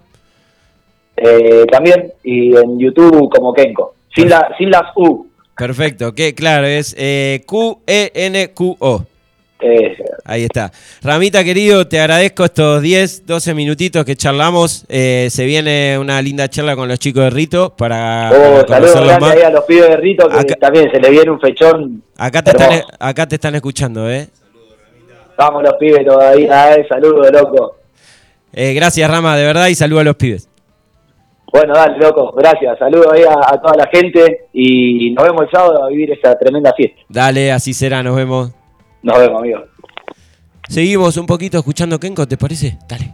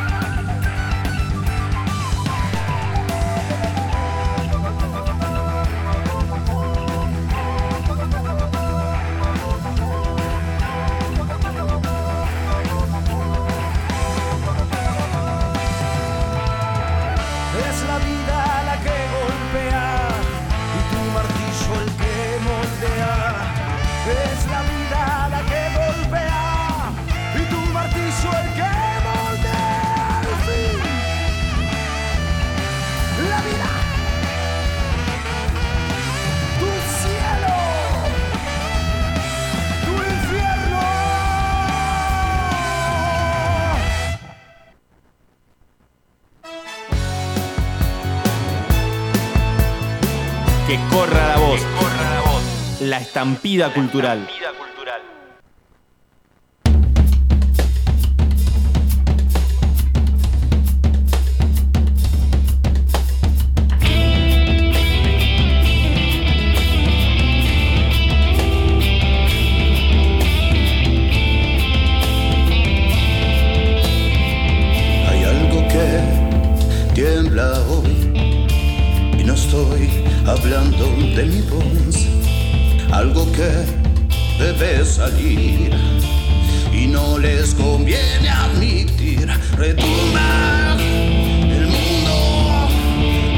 5 y 22 pasadas en la República Argentina. Esto es Que Corra la Voz. Nos escuchan a través de radiotv.ar barra cultura Lomas Radio. Y ahora sí, como todos los martes, que tenemos invitados de la cultura. En este caso, escuchando Bandera sin color, presentamos y le damos la bienvenida a Que Corra la Voz a los chicos de Rito. ¿Cómo les va, muchachos? ¿Qué tal? ¿Cómo andan? Bien. Bien, con calor, con frío. No, es una sensación nomás. diría. Eh, yo nunca quiero hacer esta pregunta, pero en este caso, porque no, no me gusta mucho que, que cuando vamos con los chicos nos la hagan en otro programa de radio, pero me llama la atención para hacerla. ¿Por qué Rito? Oh, ¿Lo describo yo lo querés que describo? Eh, mirá, Rito en particular fue eh, porque nos empezamos, nos empezamos a juntar nosotros y siempre que nos juntábamos era como un ritual Ajá. Y, y era todo medio kamikaze. Entonces por eso Ok. al principio la, se llamaba Rito Kamikaze Ah, y después mirá. quedó solamente Rito. Bien. Y bueno, por ahí, por ahí vino la mano. Por el lado de las reuniones, de los Exacto. aquelarres, de los famosos aquelarres, de los ritos. Bueno, buenísimo, Exacto. interesante. Eh, ¿Hace cuánto ya? Y con esta formación estamos cumpliendo el primer año Ajá. de la primera presentación en vivo, valga la redundancia. Eh, por eso vamos a estar festejando el próximo viernes 8 de el 8. diciembre Sí, ahora nos vamos a meter. el cumpleaños eso. de Rito. Perfecto. Exactamente. En Banfield. Sí, en el Teatro Maipú. Bien. En el Teatro Refugio, perdón. Eh, más allá de que sea poco, eh, un año, pero igual vienen de antes, eh, ¿cómo ven hoy la movida en, en emergente en el under? ¿Cómo, cómo la, qué, qué ven? Y de todo lo que está pasando. Personalmente es como que estoy viendo mucha más unidad entre otras bandas. eh, todos nosotros nos encontramos eh, después de patear bastantes años en, en diferentes, en diferentes formaciones, en diferentes grupos. Y creo que por primera vez estamos viendo también mucha unidad, mucha fraternidad para con las otras bandas. Eh, recién estabas hablando con Kenko, esta, esta banda nos dio muchísima, muchísima ayuda. Sí. Nos invitó a muchos shows, formamos parte en distintas fechas. Claro. Lo mismo puedo decir de Acervo, de los chicos de Rayo. Ok. Son bandas que también nos estuvieron acompañando. Bueno, sí, Santi de Rayo le mandamos un saludo también. un abrazo grande a Santi, mi tocayo. Y bueno, la última fecha nuestra también fue con, con los chicos de la Garufa. Claro, nos compartimos ahí en Sadar. Exactamente. Sí, sí, fechaza esa, ¿eh? Sí. Bueno, Bueno, y de sí. Kenko se mandaron una fechaza. Sí, terrible. Sí. Y, a la, y a la vez introduciéndonos, ¿no? También. Sí, claro. Metiéndonos ahí a- a- al 100. Es que esa es la movida, ¿no? Generar lo que hablábamos con Rama de 100 por teléfono. Generar esa unión que en estos cuatro años que vienen va a ser importante tenerla también. Ya lo creo. Eh, ¿Los angustió lo que pasó hace dos semanas? Y es- O, o no le dan bola? Sí, sí, es que quieras o no darle bola es algo que te termina afectando, creo yo. Eh, personalmente, a mí en lo que vendría a ser el laburo me complicó bastante. Ok. No dejamos de seguir remándola, no es la primera ni la última vez, lamentablemente estamos un poco mal acostumbrados a estas Sí. situaciones en este país. Pero nada, eh, me parece que el proyecto musical, la banda inclusive, es el mejor que habla tierra y Totalmente. la forma más honesta inclusive que tiene cualquier ser humano para poder expresarse. Muy bien. Eh, recién estaba escuchando fuera de aire que estaban viendo qué faltaba para grabar o qué no faltaba. ¿En qué anda eso eh, del tema de la grabación? Porque todavía en Spotify no hay nada subido. No hay nada todavía. Pero están preparados, están, Estamos- está en el horno. Estamos laburando desde la mitad de año. Mira. Eh, Hace tiempo, hace bastante. Sí, ellos, porque nos metimos con nueve temas de una. Un- o sea, tienen ganas de sacar un disco como disco. Sí. Que ya no se suele hacer, Claro. pero está buenísimo ir contra esa corriente. Sí, tal A mí cual. me gusta también. Tal cual, tal cual. Aparte venimos, venimos tocando ya, como dijimos hace un año, Sí. temas que, que nunca grabábamos ni Claro, nada. claro. Y, y dentro de todo, ya más o menos los temas, eh, la gente que nos sigue siempre no, los conoce. eh, y, Y hay que sacarlos a la y luz. hay que sacarlos a todos, ¿viste? Porque ya no hay sorpresas ahí. Claro. Tenemos cosas ya guardadas también para, para seguir laburando, pero creo que estos nueve temas que hay que pulirlos y sacarlos ya todos. Y como formato disco, digamos, los nueve temas, eh, que está bien porque no son 12, que por ahí la gente le cuesta escuchar 12 temas seguidos, pero tampoco es un EP, entonces es un mix entre, bueno, nada, como un disco de la vieja escuela, ¿no? Tal cual, tal Claro, cual. cosa que vos también puedas, eh, puedas eh, buscar y, y tengas varias opciones para escuchar. Claro. Aparte, el, el repertorio nuestro es bastante variado. Tenemos chacarera, tenemos carnavalista. Estaba escuchando eso, sí. Así Sí. que tenemos, tenemos varias cosas para. No es algo que es constante, viste, todo igual. Así que. Dentro del género del rock se mueve por el folclore un poco. Sí, porque, porque tenemos muchas ramas de, de- de musicales y bueno, tratamos de hacer un, un ensamble con todo eso, ¿viste? Muy bien. Eh, yo pensaba, antes de que vengan ustedes, eh, nada, siempre caigo en lo mismo, ¿no? Que se vienen, se vienen años complicados, son una banda autogestiva como todas las que estamos en el, en el ruedo. eh, y que hay que seguir unidos, hay que seguir haciendo fechas como las que, como la que van a hacer ustedes en el refugio. Eh, ¿cómo, ¿Cómo se planean esas cosas? ¿Se juntan en la sala? Eh, arman, tienen manager, lo arman ustedes, arman los flyers ustedes. Yo acá en la mano tengo un, un- no un flyer, pero sí un sticker, un sticker. eh, y todas esas cosas las cranean ustedes. eh, ¿Cómo funciona? Por suerte tenemos a Martín, que es el violero, que no pudo venir, Sí. está laburando, eh, que es el que arma todo, los Bien. flyers. eh, la tiene muy clara con, con lo que sería La parte de edición. la parte de edición. Así que. Bueno, tiene un punto a favor ahí que alguien Claro, dentro de la banda Tal cual. no puede hacer eso. Igual también cabe destacar de que mm, Rito no son, por ejemplo, cinco músicos nomás. Eso es lo que te, escenario. claro, eso es lo que a, a lo que Eh, iba. En todo este año inclusive se fueron sumando muchos amigos que en distintas partes, con distintos laburos básicamente, Sí. nos, ofrec- nos ofrecieron una mano y creo que tienen Desde, escenograf- desde escenografía hasta luces. diseños, eh, el diseño del arte de tapa, todas las Claro. cuestiones esas, hay gente trabajando atrás. Claro. Flavia, de paso, le mandamos Mirá, saludos. bueno, Así es que es, es que es necesario, ¿no? Tal cual. Eh, Porque uno a veces solo es, es muy difícil. Ya lo creo. Y bueno, todo esto va, va a pulmón, poniendo pesito por pesito. Sí, lógico. Así también, de hecho, es que estamos haciendo con el disco. Eh, empezamos grabando lo que vendrían a ser las batas y el bajo en Sí. DDR. en Claro, bueno, nosotros también el último disco La Grufa está grabado en DDR. La verdad que son pocos los estudios que tienen esa calidad. Sí, y que te tratan bien como en ese estudio. Tal ¿Con Marcelo cual. están grabando? Eh, sí. Con Marcelo Vélez. Ahí terminamos bueno de grabar las batas y los bajos. Eh, y ahora estamos con las guitarras y con las voces en Quadraphonic Studio. Le mandamos un abrazo a Ezequiel Díez que capaz que está escuchando. Bien, perfecto. Eh, ¿Quién falta acá de los compañeros? Justamente falta Martín Kodrowska, que es eh, el guitarrista. Sí. Y falta Ezequiel Calcanini, que también está laburando, así que no. no bueno, puedo nobleza obliga. guitarrista también. Nobleza obliga lo que nos pasa a todos, tenemos que laburar. A veces podemos zafar, a veces no. Eh, pero trajeron la guitarra igual, aunque los violeros no están. Y sí, nos la rebuscamos. somos, somos medio caprichosos. De, de acá nos vamos a la estación y vamos a ver si sacamos unos manguitos para, bueno, para la eh, es buena también. Eh, tengo ganas de hagan un temita, ¿puede ser?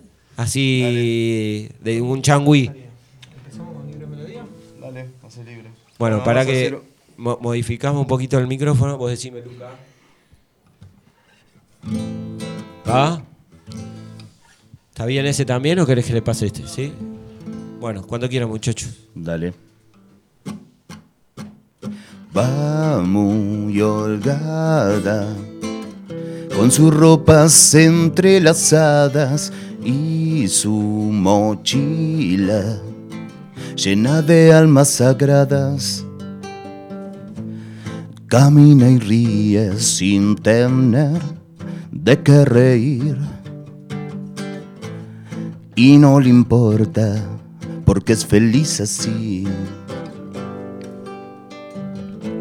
Va encapuchada y sin pudor que la detenga. Ella es tan libre y tan fugaz como sus metas. Sabe y de memoria nada es casualidad.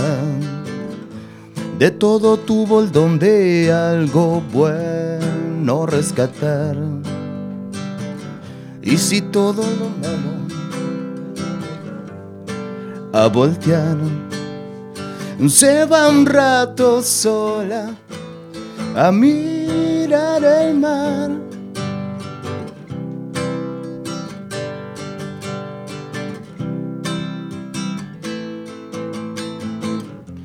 Va como un ángel de liberación fulana, libre y simple melodía. Ella es la musa de algún ángel enfermo, magia del primer hasta el último defecto. Bueno, Dame una, dame una, dame unas palmitas ahí. Dame- que vos siempre estás ahí al pie del cañón. Eh, bueno, ant- antes de escuchar un temita de los pibes, que aunque no tengan todavía que está en el horno, nosotros sí tenemos algunas cositas para pasar, que nos pasaron los chicos. Pero antes de eso, ¿quién fue el creador de esta locura? De esta. o El que, el que dijo, tengo ganas de arrancar con esto. Eh, Fue justamente Martín. Uno de los- uno de los violeros. eh, claro, él, él estaba con. Oriundo de. Oriundo de. ¿Qué sería? Y Temperley. De Temperley. Temperley, sí. Temperley. Estaba con un proyecto llamado Voltarios. Voltario, sí, señor. Voltarios. Él Sí. estaba tocando ahí, eh, hacía las canciones, compone muy bien, escribe, la mayoría de las letras de, de Rito son de él. Sí. Y bueno, y un día quisimos armar con un par de músicos de otras bandas, armar algo, no se dio, pero ahí nos conocimos. Bien. Y entonces un día me, me lo encuentro en Finisterre. y Qué lugar fue- para encuentros, Y ahí fue la, la cuna de Rito Finisterre. Mirá. entonces, porque me, me- me propuso, che, yo quiero que vos seas la voz. Y quiero armar una banda seria, sin, pues ya estamos grandes. Para laburar. boludeando, así que vamos a laburar. No sé si te da la sangre, mira. Mirá, te pinchó. Te pinchó. Pensé que estaba copete, pero estaba eh, bien enfocado en lo que quería. Está Así bien. que eso lo vi y, y me enchufé enseguida. Y Bueno. después, bueno, se fue armando el resto. Eh, ¿Y ustedes por de, de qué camino vienen? ¿Del mismo? ¿Se conocían de antes? Mirá, yo a la par de que arranqué con los chicos de Rito, estaba con un amigo tocando folclore, por Mirá. ejemplo, en el bajo. Eh, anteriormente tuve bandas de rock and roll, de blues, toqué hasta en bandas de cumbia. Mirá. Nada, mm, varios, varios géneros visité, vamos a decirlo. Pero nada, te vuelvo a repetir, con esta banda es como que se empezaron a dar un montón A de veces, cosas. se- a veces de Eh, repente sí, se da, ¿no? La, la unión así. Primero que somos como una familia. ¿eh? Claro, Capaz que en la sala totalmente. Nos, nos recontra reputeamos, después estamos a los abrazos limpios. Totalmente. No, no te estoy señalando a propósito. No, no, pero. Me sentí pero no, hay una, una confianza plena entre cada uno de nosotros. Conocemos las limitaciones también de cada uno. Me hago Mm. cargo yo también de las mías. Y nada, es una cosa de que se generó una confianza en muy poco tiempo extraordinaria. Eh, creo que eso a la hora de, de subir al escenario también se ve, se ve plasmado desde el lado del público inclusive. Sí. Y a partir de ahí es como que se nos empezaron a abrir más puertas. eh, mucha gente amiga que se fue sumando a lo largo de estos 12 meses y que al día de hoy siguen estando. Esperemos que se sigan sumando cada vez más también.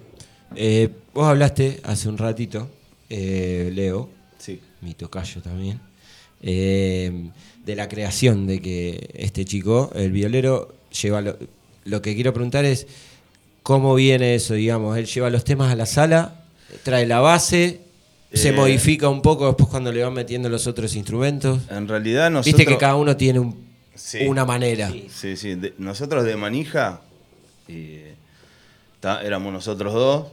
Y bueno, me, me trajo un choclo así, mira, todas estas son mis letras y todas estas son mis músicas. Fíjate. Fíjate, ¿viste? Y entonces a mí me gusta leer y, entender, Sí. escribe muy bien. Y entonces eh, me, me fui conectando con ciertas músicas que tenía, más, eh, más el plus que yo le fui dando. Y, Ujú. y- y bueno, y entrando en, en- en su cabeza también, ¿no? Y, y a la vez volando con, con mi imaginación. ¿viste? Bien. Entonces fuimos, fuimos armando así de a poco y después se fueron agregando ellos. Les recopó, cre- creo que también fue eso. El resto, ¿viste? Eh, creo que esa también fue la bola, esa energía que nosotros eh, em- empezamos. Creo que también fue el imán para, para que ellos se, se peguen a nosotros. Y, y después, bueno, todos, Después todo, se lo que nosotros armamos Sí. con una criollita. Claro, a eso iba. Eso se desarmó. Se y después se ensamblan. Quiero aclarar algo. La realidad es que, por ejemplo, él presenta las letras y Sí. respondiendo a lo que vos preguntabas puntualmente, sí, Sí. se va mutando. Por Claro. ejemplo, él Claro. presenta la letra Sí. y, che, fíjate Y la estructura por ahí. Claro, y yo, por ejemplo, digo en la rítmica, che, me parece que acá tal y Claro, tal opina, cosa". opina con todo respeto sobre el Y- instrumento sí, del compañero. hay bastante democracia en la banda Ok. con respecto a eso. Y Bien. ahí va mutando, porque a veces también se presenta que lo, lo haces acústico con una criolla Y después pasa por otra ahí cosa. no resulta. Totalmente. Después lo pasás a la sala, Tal lo cual. crañás ahí y ahí decís, che, para esto tomó otra- otro color. Ujú. Y está buenísimo. No, porque viste que a veces eh, alguien llega con una estructura y dice, yo no quiero que salga acá. Es Claro. verdad, eso no es muy Claro. democrático que digamos, pero hay músicos que llevan la... yo no quiero que salga acá. No, no, no. Por La idea, no la idea, eso no- nunca pasó hasta ahora. Por ahí, por ahí sí respetar, por ahí, che, en esta parte no quiero que quede porque me queda cómodo a mí. Bueno, yo- entonces, democracia. Siempre, como dijo él, lo desarmamos y lo volvimos a armar capaz que 20 veces. Claro. Hasta que, hasta que quedó algo que nos queda cómodo a todos, que nos gustó a todos y, y que quizás en la cabeza de cada uno ya estaba enfocado, ¿viste? Claro. Pero bueno, hay que elaborarlo. ¿Dónde ensayan? En Quadraphonic. En Quadraphonic. Studio. Eh, lo pueden buscar también por las redes sociales. Ezequiel Díez es el técnico a cargo. Y bueno, de hecho es que nos está dando una gran mano también con el tema de la grabación del disco. Bueno, va a estar a cargo él de la mezcla. Y todavía no tenemos fecha como para lanzar eh, estimado, pero calculamos que para febrero o marzo El año que viene, perfecto. ya estaría el material. como laburo. Exactamente. De paso le metemos presión, viste, cambio. Está muy bien. Eh, y de lo que ven, por ejemplo, antes, antes de escuchar Niño, eh, uno de los temas de los chicos, eh, lo que vieron, por ejemplo, en Sadar, con el show de Kenko, o, o en algún otro show que hayan ido autogestivo, eh, toman ideas de ahí, no para hacer lo mismo, ¿no? Se entiende, digo, toman ideas de esa autogestión para decir, bueno, el año que viene vamos un poquito por ese lado de armar un show propio, con escenografía, con luces, con etcétera, etcétera. Mira, a, no- a nosotros en particularmente, va, en- personalmente a mí, los Kenko fueron una gran fuente de inspiración. Claro. Para, para armar eh, una banda eh, realmente unida, porque la verdad que eso se nota un montón. Sí. Eh, fui a los ensayos de los chicos y siempre que voy me, me robo algo, ¿viste? Porque no musical, sino... No, no, se entiende, claro. ¿me ¿Entendés? Metafórico, ¿no? Eh, Pero siempre, la verdad que yo se lo agradezco siempre a los chicos de... de- Siempre tiene una enseñanza, incluso desde el enseñanza, escenario, sí. eh, a pesar de, claro, eh, sobre el escenario y atrás. Así que eso, ellos fueron una gran, una gran inspiración para, para Rito. Y, y bueno, siempre estamos agradecidos con ellos. Y después, bueno, con, con- con otras bandas que tocamos también, con, con la mayoría de las bandas, vamos viendo las cosas, lo bueno y lo malo también. ¿no? Lógico. Lo que hay que hacer y lo que no hay que hacer. Lógico, porque a veces te cruzas en el, en el ambiente con gente que por ahí no se comporta tan bien, ¿no? Eh, o quizás está en un momento donde... Hablo desde que quizás, a, o a mí me ha pasado, que viene un músico grande y por ahí te apoya un vaso de birra en el equipo tuyo y vos decís, Sí, pará. sí, son pequeñas cosas que porque quizás... son- por ahí uno dice, esa, te apoyó un vaso, sí, bueno, Sí. está bien, pero es mi instrumento de trabajo. Claro, claro. Eh, y no digo que Primordial- no lo haga a primor- propósito, ¿no? primordialmente, primordialmente eh, en base a todo, a cualquier cosa en la vida, es el respeto, ¿no? Sí, primordialmente. Eh, ¿Escuchamos niño? ¿Les parece? Dale, por favor. Dale gas, Luquitas.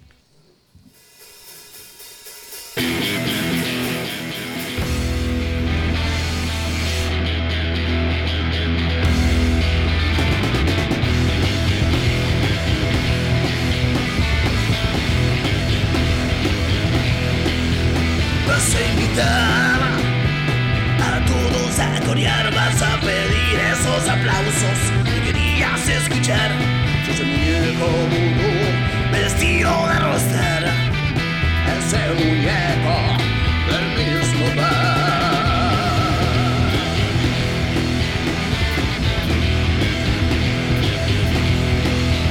Se escuchan dos aplausos del tal montón, vas reclutando fieles para adorar. Vas a gritar, a desvariar,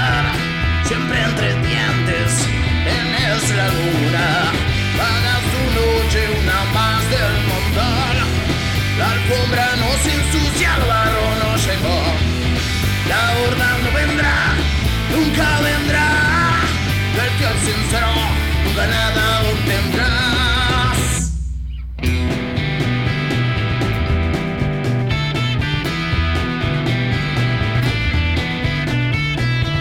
Le das la mano siempre al manco que dice ayudar, tratas al nuevo y diferente y encima le cobras, seguís cubriendo tus triunfos, pero veles ya muy secos y así vas por la vida, campeón de la nostalgia.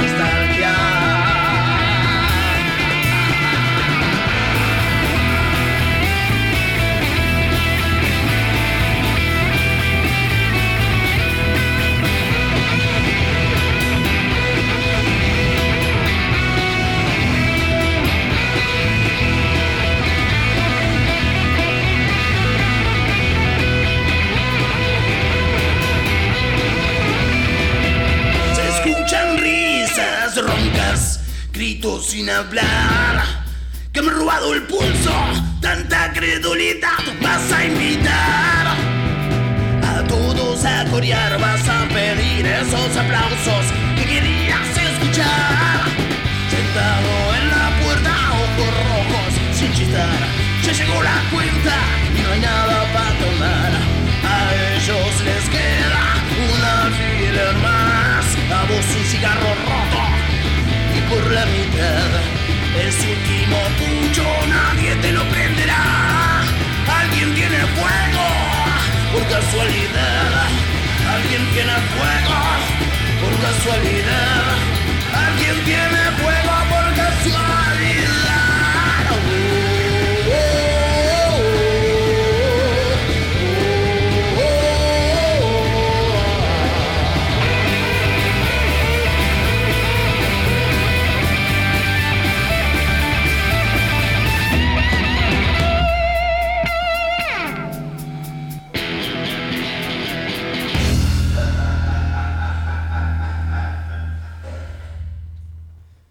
Seguimos en Que Corra la Voz. 15 minutos faltan para las 6 de la tarde para dar por finalizada la misión número 11 de Que Corra la Voz. Lo extrañamos a Nico, ¿no, Luqui? Un poquito. Nos dejó un poco tirados. Pero bueno, le mata. Claro, ahora hace menos frío porque él no está. Es verdad, tenés razón. Le mandamos un saludo igual. Le recordamos que el, que el número 7 no va a ser el que él quería que sea, sino que va a ser otro, ¿no? El de la posición de la tabla general para, para entrar a otra copa menor. Pero bueno, no importa, no pasa nada. Después lo discutimos el martes que viene. Seguimos con música, que es lo que nos gusta. Escuchábamos Niño de los pibes que me contaban que yo les preguntaba si, si era una maqueta o- y me contaron cómo salió esto. Y primero con esto de que no teníamos nada grabado con la última formación. Y deberían estar ansiosos para tener algo, ¿no? Queríamos tenerlo, queríamos poder escucharlo en cualquier, en Claro. cualquier lugar. Y grabamos un ensayo eh, bien prolijito, escuchando con un metrónomo nada más. Claro, con clic, perfecto. Eh, se hizo una pequeña mezcla y después, bueno, los plugins de cualquiera de estas de estos programas, como el Cubase, que tenemos a Martín, por suerte, bastante ducho en el tema. Y salieron estos dos temas que están en el canal de YouTube. Eh, Muy bien. Bandera sin color y Niño. ¿Cómo es el canal? Eh, Rito Rock. Rito Rock y ahí los pueden encontrar perfecto. Y si no, después, bueno, en el Instagram creo que también están los links de YouTube. Exactamente. En, Instagram es Rito. Rock. Ok, perfecto. Bueno, acá, sí, acá los tengo, acá los vamos a dejar pegados en el estudio. Eh, ¿Qué opina del... Por ahí nos desviamos un poquito, pero del show de La Renga del fin de semana, que pisó la provincia número 24 y es la única banda argentina que lo hizo? Quien pudiera. ¿Eh? La verdad, yo me puse estar. Pero digo, más allá de eso, hablando usted- de bandas que, que, que uno va aprendiendo cosas. Totalmente. eh, esa es una No, es que me hizo acordar, como vos dijiste, que eran una familia y que más o menos todos vamos por el mismo lado. eh, en la entrevista que, que pasaron antes del show, eh, un poco el chizo hablaba de eso. Somos una banda de amigos de hace 40 años. No está, no está hablando ni del talento ni de la condición, está diciendo que son un tipo que se conocen hace 40 años, que tienen sus problemas, que los resolvieron, que a veces funcionó, que a veces no funcionó. Pero es como una guía, ¿no? Yo lo hablaba con la gente de los pies de Nahual también, eh, con el batero, con Aus o, o con Siriaco, y es, es eh, yo noto en Nahual lo mismo que refleja la renga. Y Nahual lo que hace es encargarse de otras bandas, darle lugar para que suceda lo mismo, ¿no? Esa, esa cosa de familia, de que esté todo bien y, de, y, y- y si ven que laburas bien, darte una mano. Está buenísimo porque la renga traspasó eso para que otras bandas puedan seguir con el legado, para decirlo de alguna manera. Tal cual, tal cual. Bueno, la Renga siempre, siempre en cada uno de sus shows tiene bandas, Sí, bandas soportes que, que los telonean y son no dejan de ser bandas under también que están Totalmente. en la misma. Que arrancaron, mejor dicho, que están arrancando en la misma que arrancaron ellos seguramente. Eh, pero no, volviendo a lo del fin de semana fue una locura. Una La verdad que creo que es el, el sueño de cualquier músico. Mismo para Sí. ellos. Sí, claro, Para claro. Estar ahí en el escenario claro. viendo las montañas y que eran las 9 de la noche y no había oscurecido todavía. No, No, no, qué es lindo, hermoso, qué es lindo. hermoso. Tuve el placer de estar en Ushuaia hace ya varios años Mirá. y te digo que es, es una locura. A mí por lo menos la Patagonia me, me enloquece. Es hermoso. Eh, para el año que viene, ¿qué, qué tienen pensado? Como le preguntaba a Rama. Más allá de los shows, digo, ¿no? Porque obviamente que, que van a ser shows, pero por ahí, no sé, eh, además de, de la grabación, ¿no? Que es lo principal, que ya en marzo, abril o por ahí antes salga, digo que si tienen pensado algo más allá de eso. Y tenemos también craneando ahí algunas fechas como para salir un par de kilómetros de, de acá de lo que sería zona sur. Bien. Eh, todavía no hay nada oficial, por eso tampoco me quiero ir de boca. No, pero ¿sabes por qué te preguntaba? Porque por ahí en un asado o, en- o mismo en la sala con una birra de por medio empiezan a surgir esas cosas. No, tal cual, y también la, la ansiedad, porque no solamente son estos nueve temas, nosotros ya también estamos componiendo. El tema que eh, tocamos recién Sí. no va a estar en el disco. Ok. Y, Es y nuevo, estamos re manija de sacarlo. en el refugio. Lo, vamos Lo van a presentar ahí. En el refugio Bien. canción nueva. Yo siempre tengo una, una discusión, no discusión, un debate con los pies de la garufa que también muchas veces este tiempo tenemos cinco temas nuevos que no grabamos, pero hay uno que siempre tocamos. Claro. Y a veces vos decís, no sé, por ahí lo pensaron ustedes, decís, lo toco o no lo toco, la gente no lo conoce porque todavía no lo saqué, pero en realidad estoy manija de tocarlo y tengo ganas de tocarlo. ¿Y quién me impide tocarlo? Claro. Tal cual. Y por ahí de tanto tocarlo en vivo, la gente lo empieza a, incorporar, ¿no? También. Lo mismo que pasó durante todo este año con Rito, que no sacamos nada, pero es lo que te decía, ¿viste? La gente La idea de igual. sacar los nueve temas fue por eso, porque Claro. desde que arrancamos, che, ¿y los temas dónde lo escucho? ¿Dónde lo escucho? ¿Dónde lo escucho? ¿Viste? Y a uno le gusta este tema, al otro le gusta el otro, entonces dijimos, bueno, vamos a sacar los nueve.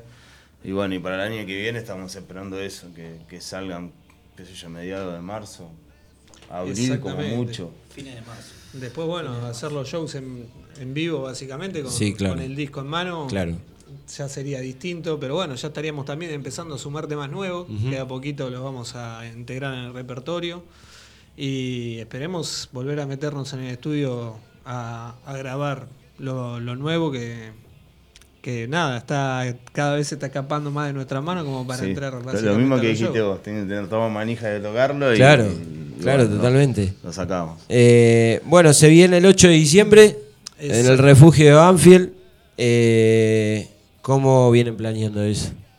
Porque me imagino que si son la banda principal y que cierran, no pueden hacer 10 temas, sino que tienen que hacer un poco más. Cabe aclarar también que tiene cierta mística esta fecha porque nosotros arrancamos el 8 del 2022 Sí. en el Teatro del Refugio. ¿El mismo 8 de diciembre? O sea, un año antes. Mirá, fecha. mirá Que qué la hicimos con los chicos de Acervo, fue una fecha que, que la verdad que Fechaza fue. hermosa, Sí, sí. sí, Y nada, con esa mística es que queremos festejar nuestro nuestro cumpleañito, diría, ¿no? Claro. Fue la misma coincidencia, porque cuando nosotros fuimos, estuvimos buscando lugares, que estuvo difícil porque. Sí, está difícil. tarde, Sí. eh, eh, pudimos hablar con, con- con el Pela y bueno, nos tiró dos fechas. Y dijimos, no, esa fecha no, porque tocan fulano, qué sé yo. Bueno, y al final dijimos, vamos a hacer la fecha del 8. Bueno, cerramos todo. Después cuando nos pusimos a mirar entre todos dijimos, pero el, el 8 lo tocamos, el 8 del año pasado. Claro. El mismo 8. Y ahí como que fue, surgió esta Una, idea de claro, una coincidencia que está buenísimo. que, claro, ¿viste? Como que cumplen años ese día en el refugio. Exactamente. Exactamente. Y bueno, vamos a, a empezar eh, la noche con los amigos de Cactus, que es una banda tributo a Divididos. Bien. Un power trio de Capital que la verdad que suena muy bien. Eh, vamos a tener también la presencia de un ensamble de percusión de acá de Zona Sur, que se llaman Sí. Toco y Me Voy.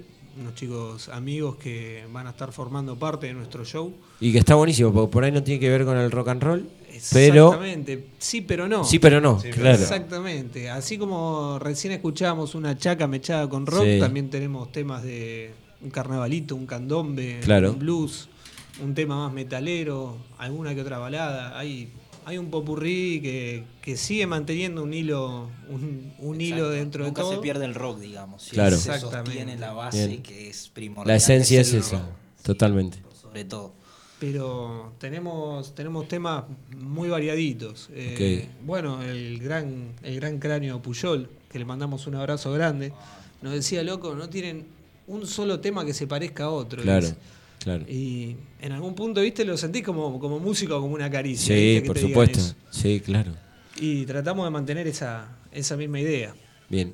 Eh, ya les dejo. En el formato que están pensando para el disco, ¿cuál es? Porque, ¿sabes por qué te pregunto? Más vale que va a ser digital. Pero por ahí viste que a algunos les agarra la locura de la vieja escuela y quiere sacar un formato físico con arte. Pero el arte puede ser digital también.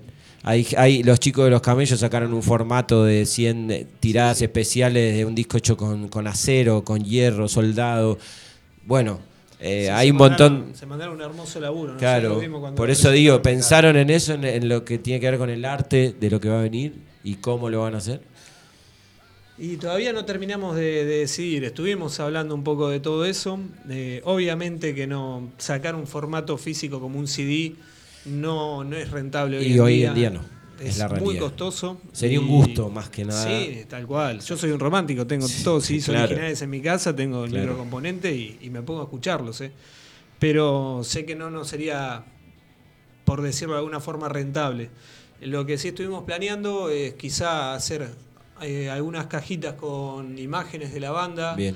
Arte, Tipo se va al camello. Claro, ¿Ves ahí? Aprendimos algo de los Claro. muchachos. Ahí está. Es que vas Cuando tomando tocamos- cositas de todo, Cuando lógico. tocamos. No eh, tenemos los bidoncitos nomás. Nos faltan las vidacita de nafta. Bueno, es que ese día estuvo muy original de los Sí, pibes. la Ese día que sí. estuvo, estuvo bueno cuando Rica tocamos más que original, diría, pero. Sí, Sí. sí, totalmente. Bueno, eh, nada, que salga todo bien eso. Eh, lo del disco. Gracias, Eh, gracias. Va a ir todo bien. Eh, bueno, ya saben, los pibes el 8 de diciembre en el refugio ahí en Banfield, en Maipú, al 400 es? Eh, 540. Maipú 540, ¿a qué hora? 9 de la noche, Y 10 a de la partir, noche. a partir de las 10 de la noche ya van a estar a, A partir de las las puertas 10. abiertas. Antes de irnos, y de, van a decidir ustedes si escuchamos destellos o si se tocan un tema. Eso lo deciden ustedes. ¿Eh? Antes, de que suene destello, nosotros a todos los invitados, que con Nico, esto, lo- esto lo hablamos con Nico antes de empezar el programa, como se llama que corra la voz a todas las bandas, escritores, eh, actores o stand-uperos, toda gente de la comunidad del arte que viene, eh, les damos el micrófono libre para que dejen el mensaje que quieran y que hagan correr justamente la voz que quieran. Así que el micrófono es de ustedes. Lo que les Ah. salga, el cuore. Oh, eh, en realidad yo te quería comentar un, un detallecito Dale, acá de, dale. de este tema que vamos a escuchar ahora Sí. y por qué también quería que suene este tema. La realidad es que todavía no lo sacamos ni siquiera en YouTube, no, no estuvo en ningún otro espacio. Hemos Tenemos la- prioridad. radios. Exactamente, Bueno. tienen la primicia. Está muy bien. Y es un tema que musicalmente lo compuso Ezequiel Cani- eh, Calcagnini. Cascanini. Me cagan a pedo por los apellidos, tienen unos apellidos rarísimos. Pero bueno, eh, con la letra de Mariano, Mariano Arias, Arias. Que bueno, hablando de artistas, creo que tenemos también ahí un, un futuro escritor muy talentoso. Eh, nada, me llena, me llena de orgullo porque es un tema que me encanta. Eh. te- Te... puedo asegurar que no tiene tampoco nada que ver con lo que decíamos. Musicalmente es muy distinto, muy distinto a lo que siempre solemos tocar. Eh, Pero nos atrapó al principio, con una guitarrita nomás nos atrapó y, y nos reenchufamos. Bueno, muy bien. Y ahora sí, eh, el mensaje que quieran dar, la voz que quieran hacer correr, como parte de la banda o, individualmente, lo que quieran en estos tiempos que se vienen o, lo- que sientan, el micrófono es de ustedes. Y nada, ya que me están dando a mí la palabra, nada, principalmente dar un mensaje que se repite a través de, de los años. Lo decía el flaco Espineta, lo dijo hace no muchos años el Indio Solari, y que nos cuidemos entre todos, básicamente. Me parece que habría que hacer más hincapié en eso y dejar de pelear por fanatismo que me parece que no nos están llevando nada bueno desde hace muchos años y que se van repitiendo las historias. Lamentablemente es algo que ya conocemos, que ya vimos, que puede tener un nombre distinto, puede tener otros encantos, pero seguimos, seguimos como peleando por las mismas cosas que, que artistas tan grandes que pasaron por escenarios inmensos nos lo recordaban y quedaban como una frase en el aire. Me parece que hay que hacer más hincapié en eso y fomentar un poco más esta unión que venimos a proponer con las bandas under. Excelente. Pasaba Leo, Santi y Axel acá en Que Corra la Voz, los chicos de Rito. Eh, gracias, de verdad, por tomarse Gracias el tiempo, vos. chicos. por venir. Están más que invitados cuando quieran. Nos vemos este sábado y nos vemos el 8 de diciembre, feriado, eh, viernes, ¿no? Exactamente. Viernes feriado en el refugio con Cactus y Toki Me Voy, eh, un grupo de percusión que va a estar abriendo el show. Y escuchamos destellos, eh, la prioridad la tiene acá que corra la voz, así que que suene nomás. Nos vemos el martes que viene a las 4 de la tarde, Luqui. Dale, nos vemos. Chau.